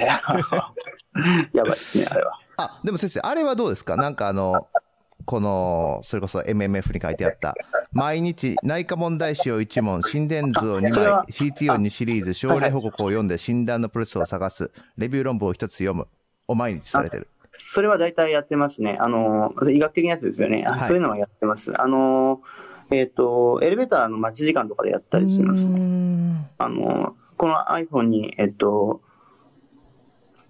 や入ってます。ので、それや、まあ、要は、要は MKSAP みたいなやつですよね。テキとか、はい。あの NephSAP とか、あの、 NeuroSAP みたいなそういう、あの、問題集ですよね。ここ1年、まあ、この本書かれてからなんか新しく加わったそういうのってありますか？定期的にやってる問題とかって。とか。あんまりね、でもそれは結構前からの習慣なので、あんまり、まあ、それできない日もありますけど、いちょっとは。うんありますよでもね。、ほぼ、ほぼ崩れてないですね。おで、レビュー論文は、えっと、はい読まないときも、読まない日も当然あります。そんなにたくさんないですから。で、あの、レビュー論文はむしろ、まあ、その日に出会った患者さんで、あの、まあ、そのまま現場でバッて調べちゃうみたいな感じに多くなっちゃうので、ーうん。逆にあの、1個だけっていうよりはもう何個も読むと当然ありますし、逆にまあ、よ読まない時もあります。でも他はやってますね、心電図とか。なるほど。ちなみに、あの、情報、まあ、先生、あの、医学論文に関しては、あれですよね、まあ、メッシュレイヤーズアプローチ。で、しかもまあ、チームで、今、独協でされてるじゃないですか。はいはいは言ったら、なんか、独協ジャーナルワイズみたいな状況になってるじゃないですか。い。まあ、言うたらそうです。まあまあ、それはそれでまあいいとして、なんかはい医療以外の情報って、まあそれこそ先生だったら MBA もあるし、MPH もあるし、まあもっと、まあ文学的なやつとか、なんか医療以外の情報源ってどれぐらい取られてますか？えっと、まあ、あの、朝のちょちょっとしたっていうか、その、えっと、カンファが始まる前のちょっとした時間に、はい。あの、まあ、これいいかわかんないですけど、えっと、ナショナルジオグラフィックと、おー。あと、ニューヨークタイムズを開くとかはやってますけどね。あ、先生そっち系なんですね。ナショナルジオグラフィック系なんですね。いや、ちょっと好きだからって言っただけなんですけど。それでホワイトラインなんですか？あ、いや、それはあんま関係ない関係ない、関係ない。なるほど。えーっと、じゃあ次行きますね。あ、はい、すいません。えーっと、先生のインプットとアウトプットのバランスってどんなもんですか？あ、これね、やばいですよ。アウトプットが多す多すぎるので、インプットしたくてもアウトプットできないので、あ、インプットがしたくてもアウトプットの時間取られちゃうので、はい。できる限りあの、アウトプット、えっ、と、アウトプットの時間をできる限り自分があのインプットが足りないなと思うことに向けるようにしてます。ああ、賢いですね。はい。例えば、はいえっと、僕今あの腎病理ちょっと勉強してるんですけども、はい。あの腎臓の病理ですね。はい。え今度組織の授業やってくれって言ったうんうんうん言われて、なんか食道のこととか、なんか消化管のことのことで話ちょっとなってたので、はい。いや、そっちじゃないだろうと思って、腎病理の方に無理やり入れたみたいな、なるほど。みたいな感じでちょっとこどうせ教えることやし。う、そう、同となるじだしと勉強しなあかんし。そうそうそう。だから、あの、なるべくそういうふうに、あの、ニコイチにしちゃってます。ああ、いいですね。えーっと、で、ちょっと関関連してるっちゃ関連してるかもしれないですけども、あと、で、まあ、その、例えばまあ自分のアウトプットを続けるじゃないですか。例えば同じ授業ずっとやるじゃないですか。はいそうなると、はいはいもうそこって学んじゃうじゃないですか。はい、はい。で、どう手引いてますか？そういう時って。あ基本的に受けない。あの、あ、でも、こう、毎年来るやつとか。あ、毎年来るやつは、できる限り、えっ、と、こういう形したらあれなんですけど、毎年来ても、あの、自分しかできないことっていうのが、だんだん、あの、分かれていくんですね。自分しかできないことか、あ、要は自分への依頼なのか、自分的な人への依頼なのかで分かれてくるんですよね。で、うちのチームも、やっぱりあの、えっ、と、リーダーの育成っていう期間っていうことを、やっぱ旗頭にしてるので、はい。要はリーダーの送信ですから、まあ、送信のリーダーって今足りないんですよね、全う然。んで、あの、その中のアセットとしてやっぱ重要なのがメディア力だと思うんですね。うん。つまり、どんどんアウトプットできる人っていうのを出していかなきゃいけない。はい。だからできたら僕は自分のチームにいる人たちが当然優先なんですけども、はい。あの、アウトプットの機会をどんどん設けたいと思ってるわけですよ。うん。だから自分に講演内容が来たりいろいろするんですけども、教育発信とかに依頼も来るんですけど、清水縛りっていうのが、本当に清水縛りなのかどうか。まあ、それは、向こうからしたら、それは、あのーそいやいや、それはまあ清水先生にっていういう風な感じだとしても、はい。でも、あの、ここのチャンスは他の人に譲ることができるなと思った人は全部大体自分手引いて、あの、他の方に、うちのメンバーにどんどんどん紹介したり、あの、講演依頼とかもそうですけど、で、自分はやっぱり、あの、これ、僕はあの、査読にしても何にしても断ることを基本しないんですよ。おーはい。で、あの、げあの、ほら、商業誌の、あの、ご依頼も結構いただ、ありがたいこといただくんですけども、はい。できたら断りたくない。なんでかというと、売れるうちが花だから。だから断りたくないし、一回断っちゃうと多分仕事来なくなっちゃうので、うん。あ、あの先生断られる人だから、多分仕事来なくなっちゃうから、基本前例受けるんですけど、はい。あの、多くの場合、協調にでお願いしています。うーん、なるほど。協調だったら自分の、あの、自分が、あの、えーあのメインで書くっていう時間がないので、それよりも僕僕がアウトプットを出さなきゃいけないのは多分アカデミックペーパーだと思うし、そうですね。それからあ教とは授になられましたし。あすいません。それもあるし、あとはあの、僕のやりたいコアインタレストがやっぱり、その、えっ、と、まあ、ベッドサイドってのはもちろんあるんですけども、はい。あの、診断、まあ、戦略的なものと、あとフィジカルなんですね。うん。だから、あの、フィジカル的なアウトプットで僕じゃなきゃできないだろうっていう感じの、僕エッセンスのものを求められてるときは、これはもう絶対僕受けなきゃどうしようもないし、うん。でもそうじゃない場合とか、ベッドサイド会心とかご依頼を受けるんですけど、あんまりはいベッドサイド会心ってやる人少ないんですよね、ティーチャーで。まあ、うん平島先生は当然やるんでしょうけど、うん。あの、ほとんどいないので、なかなかこう、やったらいいじゃんとかって言ってもみんなちょっと、え、いや、ちょっと自分はってみたいな、尻込みする人多いんですよね。うん、なんかやっぱその、ベッドサイド行って、いきなり症例、知らん症例ぶつけられて、何話していいか分かんないって、まあ、それは難しいですよね。それはそうかもしれないので、でもそこがやっぱり、あの、そこの土壇場の、火事場のクソ力でやっぱり力れる力ってあると思うんですよね。うんなんか落ち着けなきゃいけないっていう。でもそれはやっぱり僕はそういうところで放り出されるのも訓練だと思うので、はいやったらいいと思ってるので、僕どんどんそういうのは、あの、紹介してるんですけども、はい。自分しかできない仕事は自分がやるけども、触れるものは全部仲間にと共共有共同でやるか、または独り立ちできると思ったら、じゃああとよろしくっていう。なるほど。でもそれはなんか、ぶん投げるっていうんじゃないです。なんかやらされ感でやるっていうのは嫌ですから。うん。いや、あの、まあ、いったチームでやるし、まあ、オポチュニティも提供できるし、そうですよね。ですよね。あの、私、ちょうど、ハーバードの料理の荻野先生っていう、ああ、の有名な先。生にこの間お話しした時も、やっぱり同じような考え方でされてましたね。あ、そうなんでやっすね。ぱりあまりに、まあ、なんでそんないっぱいパブリケーションあるんですかみたいな質問したときに、いやもうこんな一人で書けないから、やっぱもう全部協調で、あの、大きいチームで やらせてもらってるんだ、みたいなことを言ってあったので、あーまあそういう形になっていきますよね、必然的に。そうですね。なんか遠いところに行くのはみんなでってやつですよね。うん。あそうですね。そうですね。まさにそうですね。うん。はい。次行きますね。はいえーっと、まあ、よく、あの、アメリカの自己啓発書とかで、まあ、あなたは最も時間を過ごす、共に過ごす5人の人の平均、5人の友人の平均です。まあ、本当か嘘かはまあ別として、先生に、まあ、先生はこの5人の平均だなっていう。清水太郎先生が、あこの5人の平均だな、もしくはこの5人の影響を最も色濃く受けてるなっていう5人って誰ですか？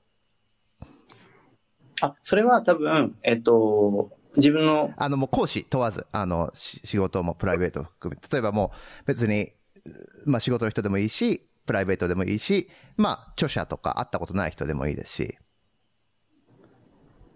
あの、多分、あ、そうなんですね。難しいですね、それ。確かに。えっと、あ、考えたことなかったです。すみません。ちょっと今少し考える時間いただけますか？あ、もうもちろん。じゃあ、次の質問をちょっと、でもなんとなく浮かんでる人がいるので、はい。はい。あ、臨床とかじゃなくていいんですよあね。全然もう、例えば、あの、平島先生とかは自分の娘さんとか、1歳の娘さんとか。ああ、なんかすごいわかる。そういうのですね。うん、うん、うん。うんで、まあちょっと、その間に別のやつに。はい、すいません。はい。じゃあ、先生、今は、まあ、あの、このですね、MMF の最後に、40冊ぐらいですかね。あの、医学生に読んでほしい本って、これもう、学年別まで分かれて、こう書いてますけども、まあ、この中の本でも、ここに載ってないやつでもいいですけども、先生が今まで一番読み返した本って何ですか？あ、一応読み返したもんですか？えー、それ難しいな。えー、でも何、何読んでるかな？実は星の王子様なんですよ。星の王子様？全然関係ないっていう。星の王子様？いや、一番読んでる本ですよね。に戻るんですね、先生は。あーあ、戻るってことですか？戻るというか、うん。まあでもそうですね。割とあれがいつもそばを離れないですね。へえ。なんでか、なんでかは知らんのですけど。あれはいつもあります。今、教授室にもありますけど。あ、そうなんですね。いや、まあそう、あえて言うならそれですか。あの、感染症レジンのマネルって言った方がいいかもしれないですけど。あ、いやいやいやいやいやいやいや。星森さんは、そう、その心は？大切なものは目に見えない。ああ。っていう。それをまあ忘れないためにってことですね。教授室にも置かれてる。あ、いや、単 単にあの、付き合いが長いから置いてるだけです。すいません。ああ、なるほど。あんまり座右の書っていうのはなくてですね。でもまあ、そういうことがへ返事なのかがわからないんですけども。いや、ちょっとただね、ただ単にあの、聞聞いてみたかっただけなんですけれども。あそうなんですの、はい。はい。あの、私の場合は結構ビジネス書何冊かに戻ることが多いんですあ、けど。な、な、なんですか？なんですか？あ私は、まあ、ドラッカーとかそういう、まあ、ベタなやつに、あの、とか、あまあ、7つの習慣とかそういうのに戻るんですけど、はあい。あ。あ、わかった。それ、それで言うと僕はあれ企業参謀です。企業散歩、それ誰の本ですか？あ、大前健一の。あー、僕読んだことないですね。あ、本当ですか？僕はあの、大前健一やっぱり、あの、まあ、あの人辛口ですけど、はい。やっぱり憧れがあって大学院も、あの、MBA も大前健一が作ったからあそこに行ったっていうのはあるんですよね、もちろん。ろアウェーラブルだっていうのもありましたけど、いろんな意味で。はい。だから、あの、企業参謀っていう、あの、名著ですよね。えー、どんな話なんですか？あ、いや、あの、要は、どういうふうに問題解決するかっていう本ですね。おで、あの、やっぱりこん、あの、結局何が言いたいかっていうと、戦略思考とは何かっていうサブタイトルなんですけども、はい。あのーえっ、と、混然一体となった問題っていうのを、やっぱり曲線的に分分析して切り分けていって、曲線的に分析する。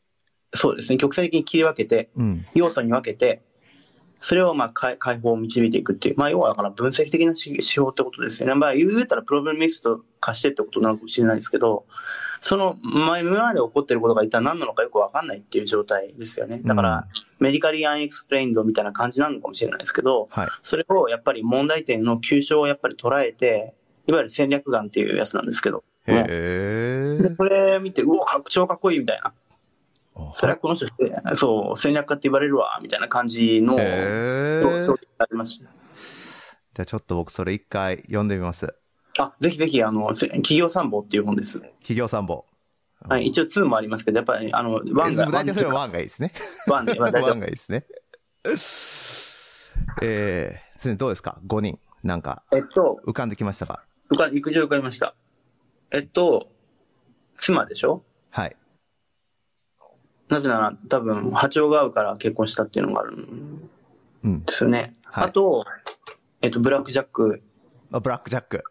はい。手塚治虫じゃなくてブラックジャック。いえ、ブラックジャックです。ブラックジャック明らかに側ですね。はい。うんまあ、明らかにブラックジャックで、まあ、あれは染みついて、だからまあ、そういう意味では、ほ星野さんもと同じぐらい読んでます。やっぱりうー。ん。でも、浪人の時にずっと読んでました。医者になりたかったから。あロールモデルっていうのとはまたちょっと違う感じですよね。そうですね。必ずしも全部じゃないですよね。なんか、でも影響を受けて相当影響を受けてますね。やっぱ彼のこう考え方っていうのは影響を受けてますよね。で、あの彼の苦悩するとこがまたいいじゃいいじゃないですか。っていうか。まあ人間らしいですよね。はい。そこが僕はすごく好きですね。あいやし、あの、多分それを投影して自分も医者としてなんか、最悪の状態、本間丈太郎を求める心みたいなのが、あの、いや師匠のですよ。僕はやっぱ青木先生だったあ。らとか、何だっ。たら、あこんな時にどうすればみたいなのは、なんかあの、あのシーンが浮かびますよね。ーあー、ありますね。何回かありますね、そういうの。そういうシーン。あり本間先生、私に力をって言ってるシーンがあって、もうこれ今俺これじゃんみたいな。で、あと、えっと、4人浮かんでるんですけど、あとの1人が、えっとジャン・リュック・ピカードですね。うん。それ誰これはですか、スター・トレックの艦長ですね。エンタープライズ号の艦長。あハゲてる人パ、パトリック・スチュワットっていう役者が演じてるんですけど、あ。はい。どういう部分が影響を受けてるんですか？やっぱ冷静ですよね、すごく。なんていうか。ーんあのーほとんど動じないですね。だから、で、まあ人間臭いとこもあるんですけど、ちょっと。はい。なんかやっぱりこう、いつもあの変わらない。まあまさにだから、そうだからそういう意味ではウィリアム・スラー的なのかもしれないですけど、うん。個人的にはウィリアム・スラーってそんなにあの本でしか知らないので、で、やっぱ映像としてこうパンと残ってるっ。ていう、うんうんいう意味で言うと、まあ、それはウィリアム・スラーって言いたいんですけども、あの、ジャーニック・ピカードはやっぱりあの、浪人の頃からずーっと深夜3時ぐらいからスタートレックやってましたから、ああ、やってましたね。ずーっと見てましたけどね。平成の心。映像のス心だからタートレックから学ぶ平成の心。そうですね。だから、ジャンリック・ピカード艦長スラッシュ、おあの、オスラーかもしれない。そして、あとは、えっと、オビワン・ケノービですね。おー映画多いですね。あ、すいません。えなんかやっぱビジュアルから入るんでしょうね、自分はなんか。うん。あと一人はちょっと考えますけど、誰だろうな。やっぱり青木誠ですかね。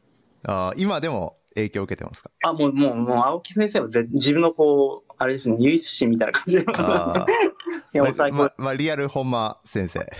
そうですね。アリアル本間先生だったから、本当もう一人入れるとしたら、あの、だから、徳田先生とか僕の大事な兄貴分なんですよ。うん。でもなんかその投影するっていうんで言うと、やっぱりあの、僕は、やっぱり青木ティアニーっていう二人がいるんですよね、なんていうか。んで青木ティアニー割る1って感じなのかもしれないです、そういう意味では。へえ。やっぱティアニーのこのベッドサイドの振る舞いっていうのは、あの、一番多分僕の師師匠っていうか、恩師たちの中で、一番ベッドサイドを共にしてるのは、あの、ティアニーなんですよ。おーそうなんですね。あ青木先生、徳田先生、ティアニー、それから藤本先生、あ、藤本先生、藤本先生は確かにベッドサイドで一番一緒だったな。あなんですけど、やっぱこう、インパクト、え藤本先生っていうのは、あの、どういう先生かっていうと、ーはい。僕の中ではもう絶対的な安心感のある先生なんですね、上司として。臨床現場で。はい。あの、もうなんか、よくわかんない変なボール球を無理やりホームランに持っていくとかっていうタイプの人じゃないんですよ。うーん。でも、ストライクゾーンに入るだろうなっていうのは、絶対にホームラン打つ人なんですよ。おーなるほど。絶対にあの、あの、そう、三塁、三塁打みたいなのをしっかり打つ打つ人なんですよね。へだから抜群のえ。安心感があるんですよね、一緒に仕事してると。で、多分この先生これ言うだろうなと思ったことを、やっぱり言うっていう。あだから必ずここでバナナで滑ればってところで絶対滑るっていう感じ。っていうなんか安心感が。安心感がでもそれ徳田徳田先生もそういう安心感あるんですよね、うん現場で。闘魂帰りとかって言って、多分これ言うだろうなと思って、絶対言う言ってくれる。うん、そう言ってくれるっていう。でもやっぱりなんかこう、一番最初の初期の、一番最初の医者になった時のインパクトを受けた、その、時間的な、はい。ベース的なその出会い、出会いの順っていうのは青木ティアニーなんですよね。うーん。その後、藤本先生、徳田先生っていうことで、あとはい医学教授で一人僕の恩師がいて、その人は神津忠彦先生っていう女子大の名誉教授なんですけど、はい。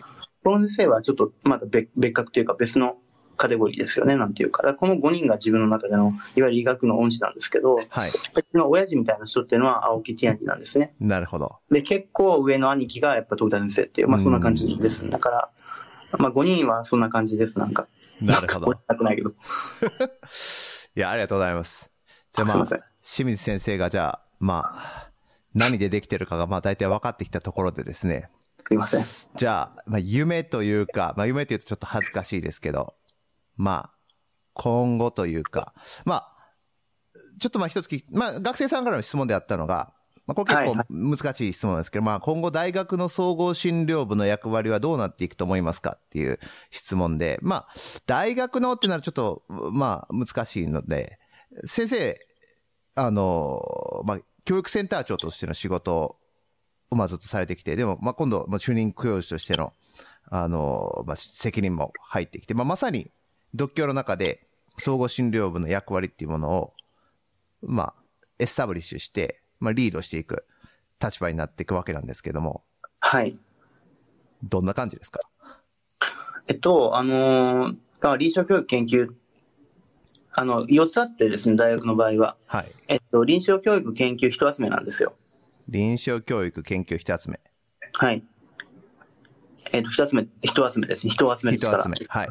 外から人を集めてくる力ですね。うーん、うん、うん、で、えっと、臨床は、えっと、一応、2017年の調べでは、えっと、大学81大学あって、69の大学が、えっと、総合診療部分を持ってるんですよ。はい。ただ、えっと、その中で、本当にピュアに、あの、いわゆる GIM をやってきた人たちが、で、構成されるような、あの、総合診療っていうと数がものすごい減るんですよね、いきなり。うーん、まあ、大体、まあ、めちゃめちゃ減るんですよね。うん。まあ、転化することが多かったですもんね、ずっと。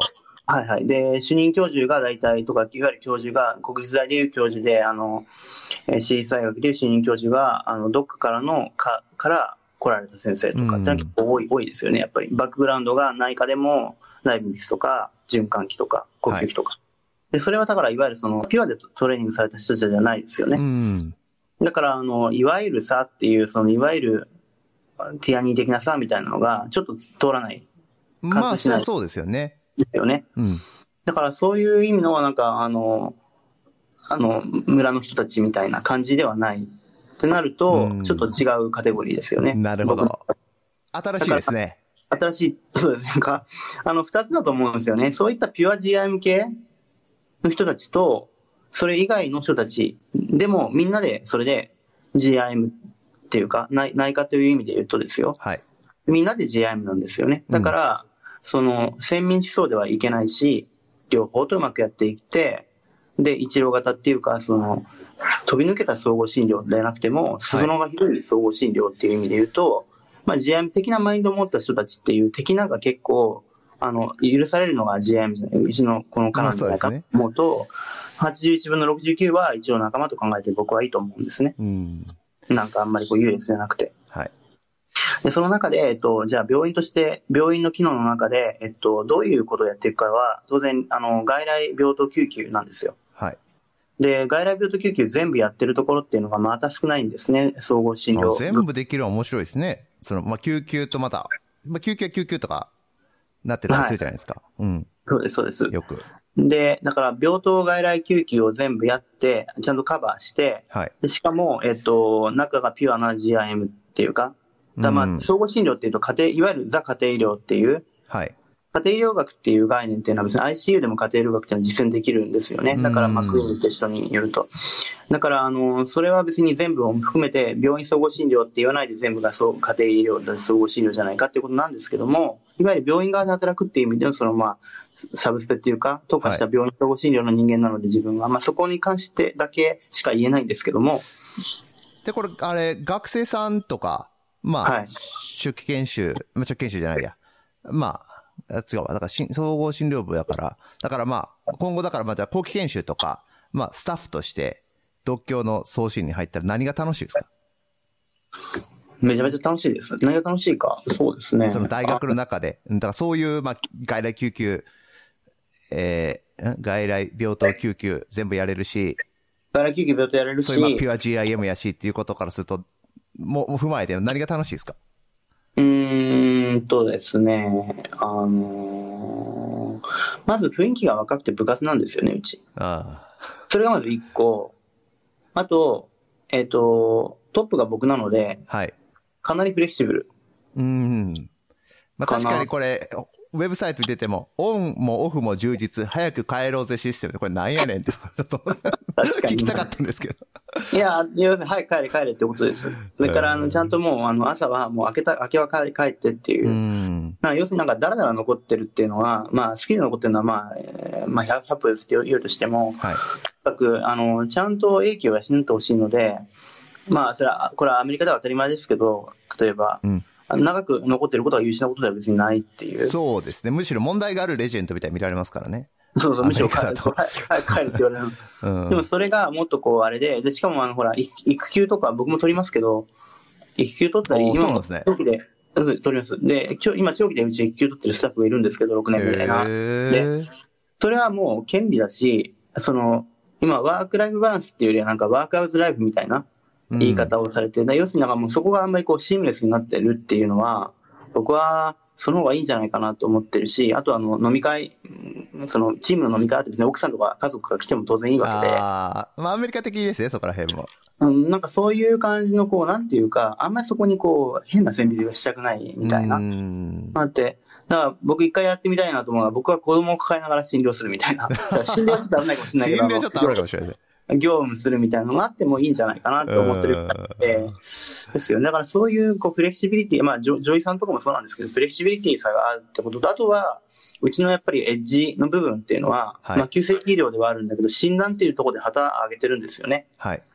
だ診断の力っていうことが、やっぱりあの、内科診療の中で、やっぱりあの、羅針盤だったり核になるっていう部分があるので、そこのトレーニングちゃんと本気でやってるのかっていうところですよね。ああ、なるほどで。そこは妥協しないっていうところのトレーニングは、あの、ううちはそこを謳ってるので、すごく。だから朝のカンファレンスも、もうそういった診断の思考の部分のトレーニング以外は、うちはあの、スライドを使ったカンファレンスとか全然やんないんですよ。うーん。そこは自分で勉強してください。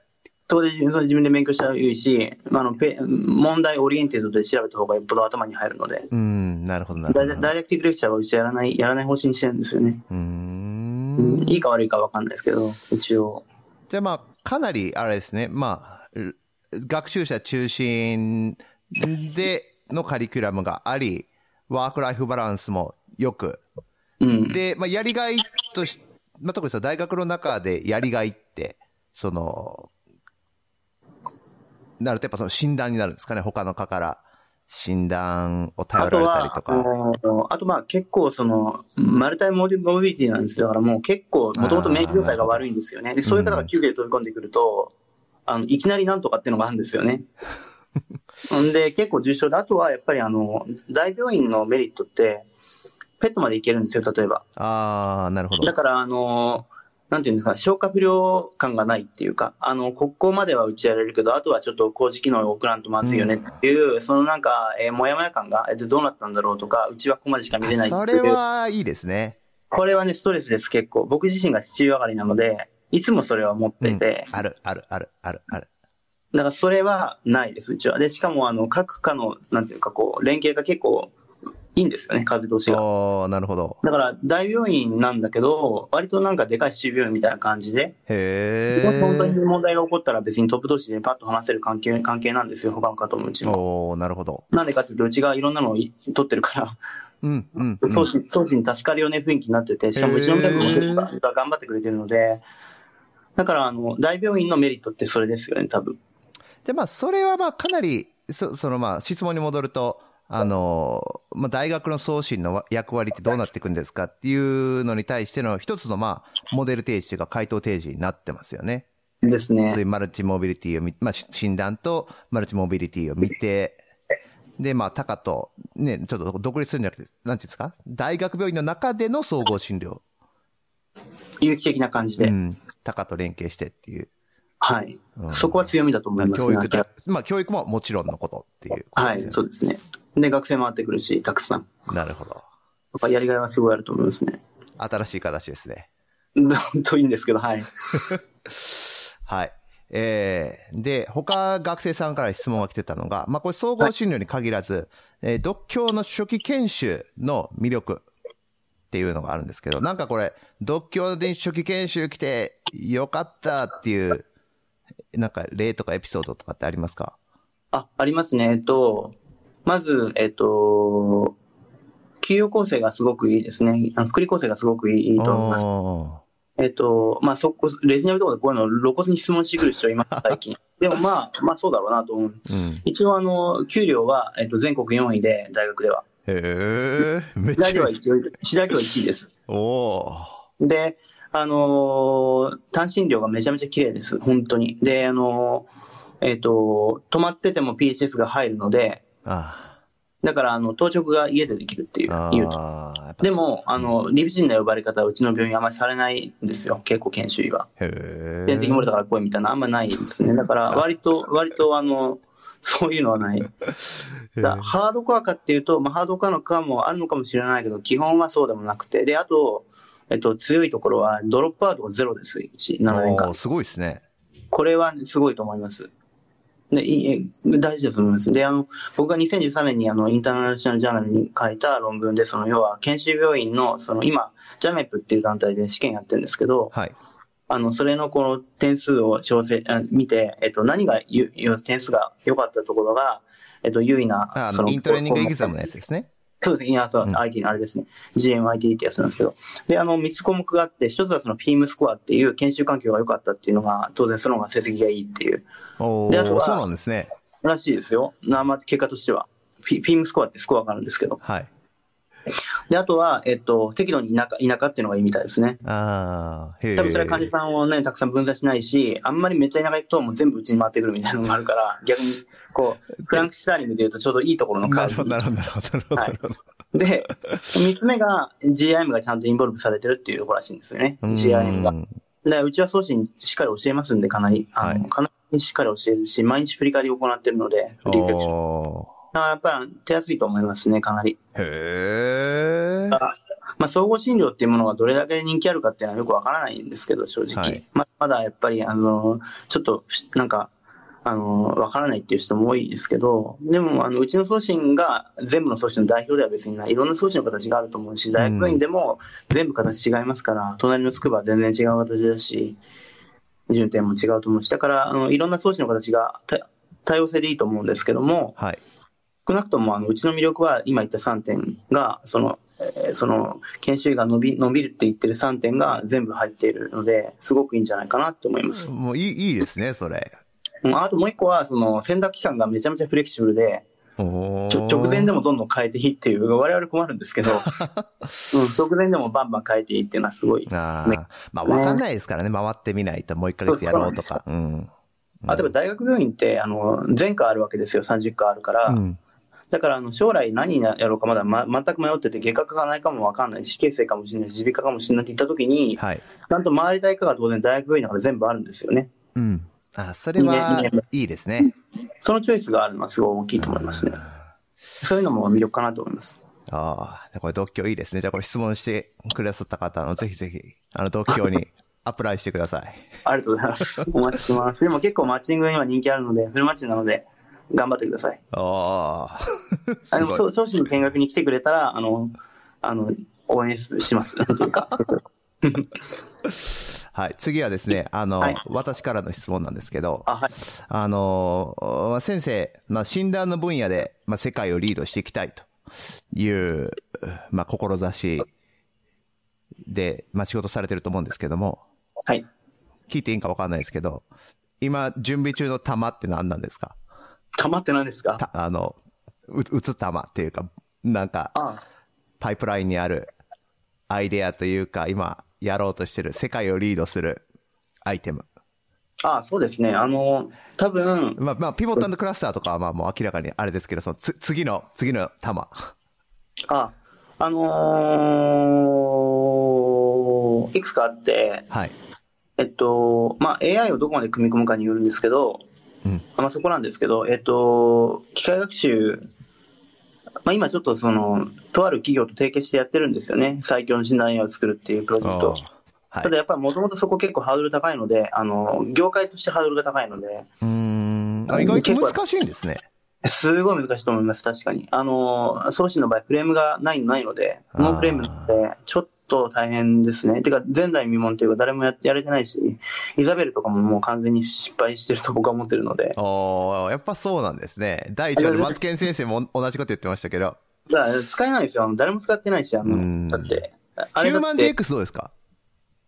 あんまりですね。うん。いや、っていうか、まあ、自分たちの思考回路に乗らないですよね、なんか。うん。そもそも。だから、いや、あの、きっと、それでもやっぱり製品として出してる時点で、すでに進んでると思うんですよ。ああ、なるほど。だから多分そういうのは業界のトップを走ってるはずなんですよ。はい。だけど、その、まあ、何話の大学の支持者も、僕も、やっぱり、まあ、ええわ、みたいになるのは、うん多分そういうこと。だから、うんそう、だからあんまりそこにはこう、うんってことなんですよね、多分。だから、まあ、最高のものを今作ろうっていうことですね。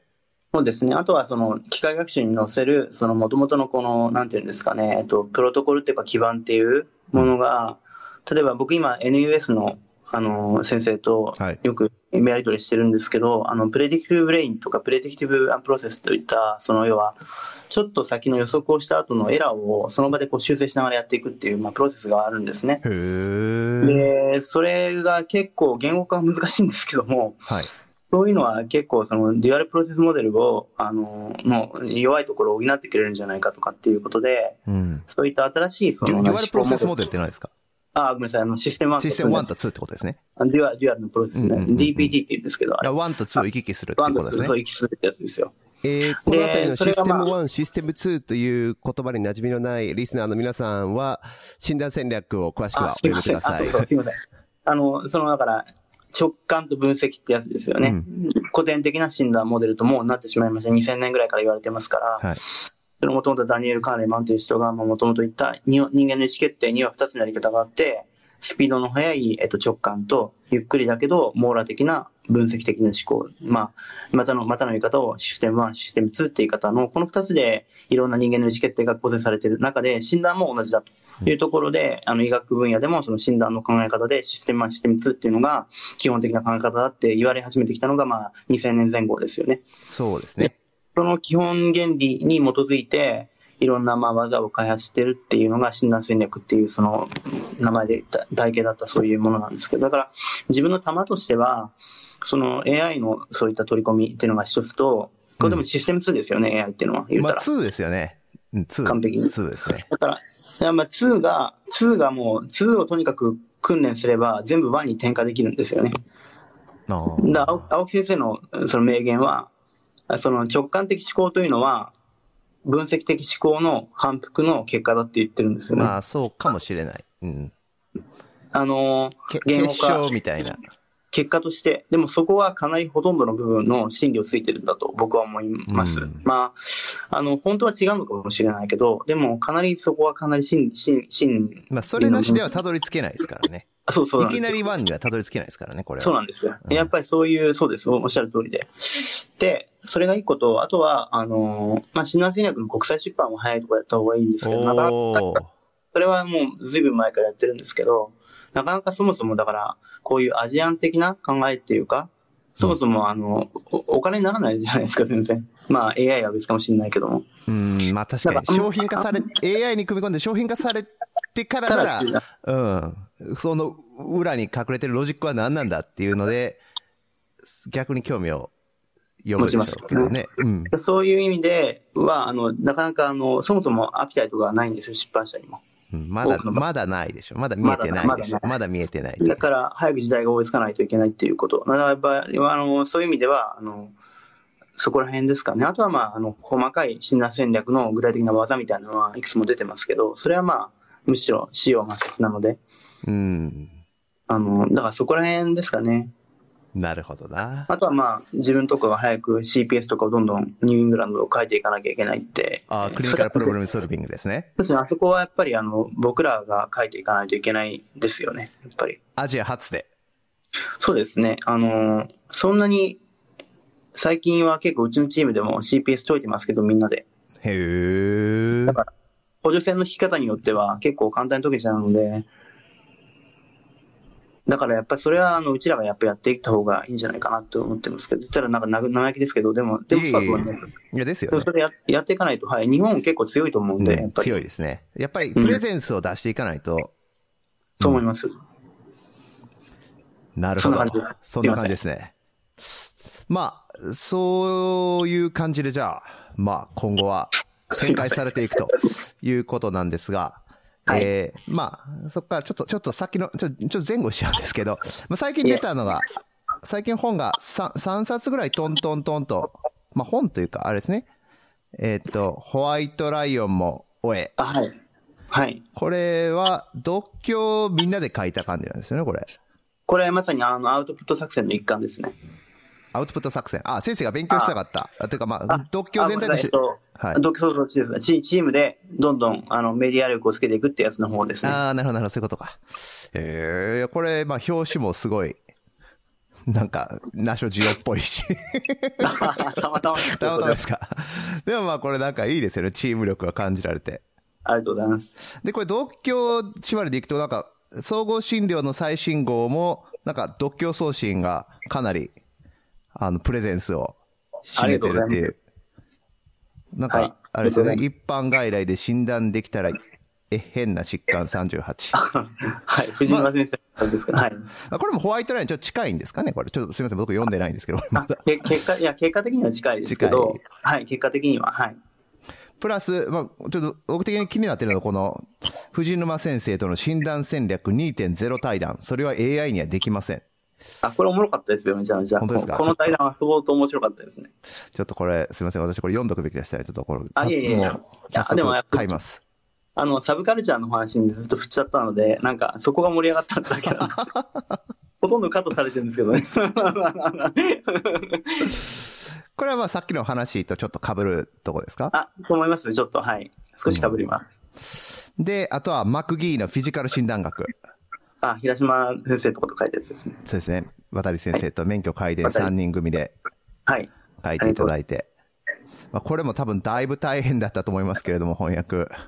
そうですね。かなり無茶でしたね、いろいろ。はい。でもまあテイストももうだいぶ変わって。テイストはもう変えようって話になりました。とにかく前の晩を、あ前の晩をディスるわけじゃないんですけど、とにかくおもんないっていうのをぶっ壊したいと思ってて、あの、もっとなんか、はっちゃけたのにしようかと、表紙もうん。かなり僕最初飛び出る絵本でって言ったんだけど、さすがに無理ですって言われて。なんか、そうそう。なんかいろいろ考えたんですけど、まあ、割とそれでも落ち着いたのがそれでした。まあこれまあフィジカルのやり方っていうよりはフィジカルを使ってどう診断していくかっていうやつですよね。そうですね。あのーそうですね。あの、この本は、でも平島先生も言ってたと思いますけど、あの、むしろあの、LR のところ以外が結構面白い。うん、まあ結構、まあ、マクギー、LR 男かと思いきや、むむしろ否定してますからね。うんいや、これは面白いですね。これはでもやっぱりあの、飯村先生が、あの、まあ、いらっしゃったということが、あの、実現につながった、あの、飯村先生えならではの、あれだったと思うんですけど、ーえー本当に受けていただいてありがとうございます。いえ、とんでもないです。本当にでも、いい本でしたね。いい本で、やっぱりいい機会でした。すごく勉強に僕はなりました、これは。いや、そう言っていただいてありがとうございます。本当に。みんな買ってください、これは。絶対に。そして、先生、なんかイベントは、なんかされますか？あ、えっと、6月の22日に、はい。えっと、D3 っていうイベントを、D3。独協どこでもデリバリーっていう、独協どこでもデリバリーの D3 なんですけど、いでもこれ実は、まあそういうので去年やってたんですけど、はい去年大好評で今年もやるんですけども、東京のどこでやるんですか？あ、東京のですね、八重洲でやります。八重洲の AP かなでやります。へーあご興味がある方は僕の Facebook から、あの、お問い合わせください。Facebook また、あの、独協のホームページから、独協い、あの、創始のホームページも結構ですし、独協の臨床研修のホームページからでも結構です。そして、あとは、レジナビですか？あ、レジナビですね。レジナビは、あのい、つでしたっけ？えっと、すいません、レジナビ忘れちゃいました。すいません。これ、なんかレジナビいろんなとこでやってますよね、これ。あ、えっと、大阪だけ行かないんですけど、すいません、大阪が。大阪来ない、関西来ないんですか？関西がちょっと予定がいろいろ あっていけないっていう感じなんですけど、すいません。あの、名古屋は行くのと東北と東京は、あと、一応福岡も終わりましたけど、行けます。あで、あの、東京は、あの、後期研修員のやつもあるので、それも僕は、あの、行ってますから、あの、お会いできると思いますね。あともう一個だけ、その、すいません。えっと、今週の日曜日、まだ一応申し込み可能だとは思うんですけども、はい。えっと、診断戦略とフィジカルっていうタイトルで、でもこれは多分、あの、放送時はやもう終わっちゃってますけど。あの、第2回、第3回があって、要はその診断戦略とフィジカルっていうので、スタッフ向けですね、で、あ学年としては。へなんでーすけど、もし仮に席に余裕があった場合はですけども、または、えっと、この、えー、ポッドキャストをお聞きの皆さんだけ特別に、あの、参加もできるかもしれないということなので、ポッドキャストを聞いたとおっしゃっていただけたら、ご案内できるかもしれません。すごい。いや、じゃあまあ、イベント、ははいい。。ジャジャメップというところの団あ体がやってる。はい、診断戦略と、あの、フィジカルブラックベルトという名前のタイトルの、うんはい、あれです。すいません。はい。じゃあまあ、イベントも、まあ、盛りだくさんということで、はいままあ、先生、まあ、そろそろ、ちょっとだいぶ予定をオーバーして。インタビュー受けていただいてありがとうございます。すいません。あの、そろそろ、あの、最後のコメントにしたいと思いますが、先生、なんか、あの、リスナーの皆さんにお願いとか、言っておきたいこととかってありますか？伝えておきたいこと、お願いしたいこと、何でもいいです。そうですね。あの、まあ、あの、うまくいってるときは、まあこれ MFF にも書いてますけど、MMF にも書いてますけど、うまくいってるときはまあ別に順風満帆でやりたいことやればいいんですけど、あの、ぶつかっちゃったときがあれですね、あの、試されてるときなんで、その時に進化が問われると思います。で、その時にもし、やっぱりぶつかっちゃったら、飯村先生とか、あの、マスケン先生とか、平島先生とか、僕とか、そういう人に、あの、Facebook とかでメッセージを送ってくるといいと思います。なんか、不幸の手紙みたいな感じで来るとちょっとやっぱ引いちゃいますけど、そうじゃなくて、あの、普通に相談ですとか言って、それこそポッドキャスト聞きましたとか言っても、今、えあの、申し上げた4名の先生方なら、温かく多分迎えてくれる先輩たちだと思うので、あの、そういうので頑張ってほしいなと思います。とにかく、あの、諦めの中の諦めないってやつで言いましたけど、あの、期待しすぎずに諦めないで頑張るのが僕は一番大事だと思うので、あの、ぜひ夢をですね、叶えていただきたいと思います。僕も自分の夢をまだ叶えたいことがたくさんあるので、頑張ってますけど、皆さんも一緒に頑張りましょう。って感じでいいですか？はい。ありがとうございます。素晴らしいですね。ち、ちなみにあの、連絡、す先生に連絡したいときは、今おっしゃった通りに、Facebook が一番いいですか？Facebook か、あとはあの、えっ、と、清水太郎ですね。清水太郎7なんですけど、はい。SHIMIZU7 ですね。はい。SHIMI、あ、ごめんなさい。SHIMIZUTARO7、アットマーク Gmail で、僕のメアドですけど。あ、はい。じゃあそれもあの、このポッドキャストのショーノートに後で入れておきます。あ、本当ですか？ありがとうございます。あの、もう大歓迎。あとですね、あの、業務的なことを言うと、後期研修医は、えっと、大募集ですね。えっと、総合診療と総合内科両方取ってます、うちは。おおで総合内科の方はもう基本的にうちで、あ、総合内科と内科、内科の方です。内科専門医はうちで2年間プラス1年間かなり試される、えっと、病院でしっかりやってもらうっていう3年間、合計3年間のプログラムでかなり鍛えられると思います、本当に。で、うん最強になって出ていってもらいます。または、スタッフアプライアプライもアプライもできますけど。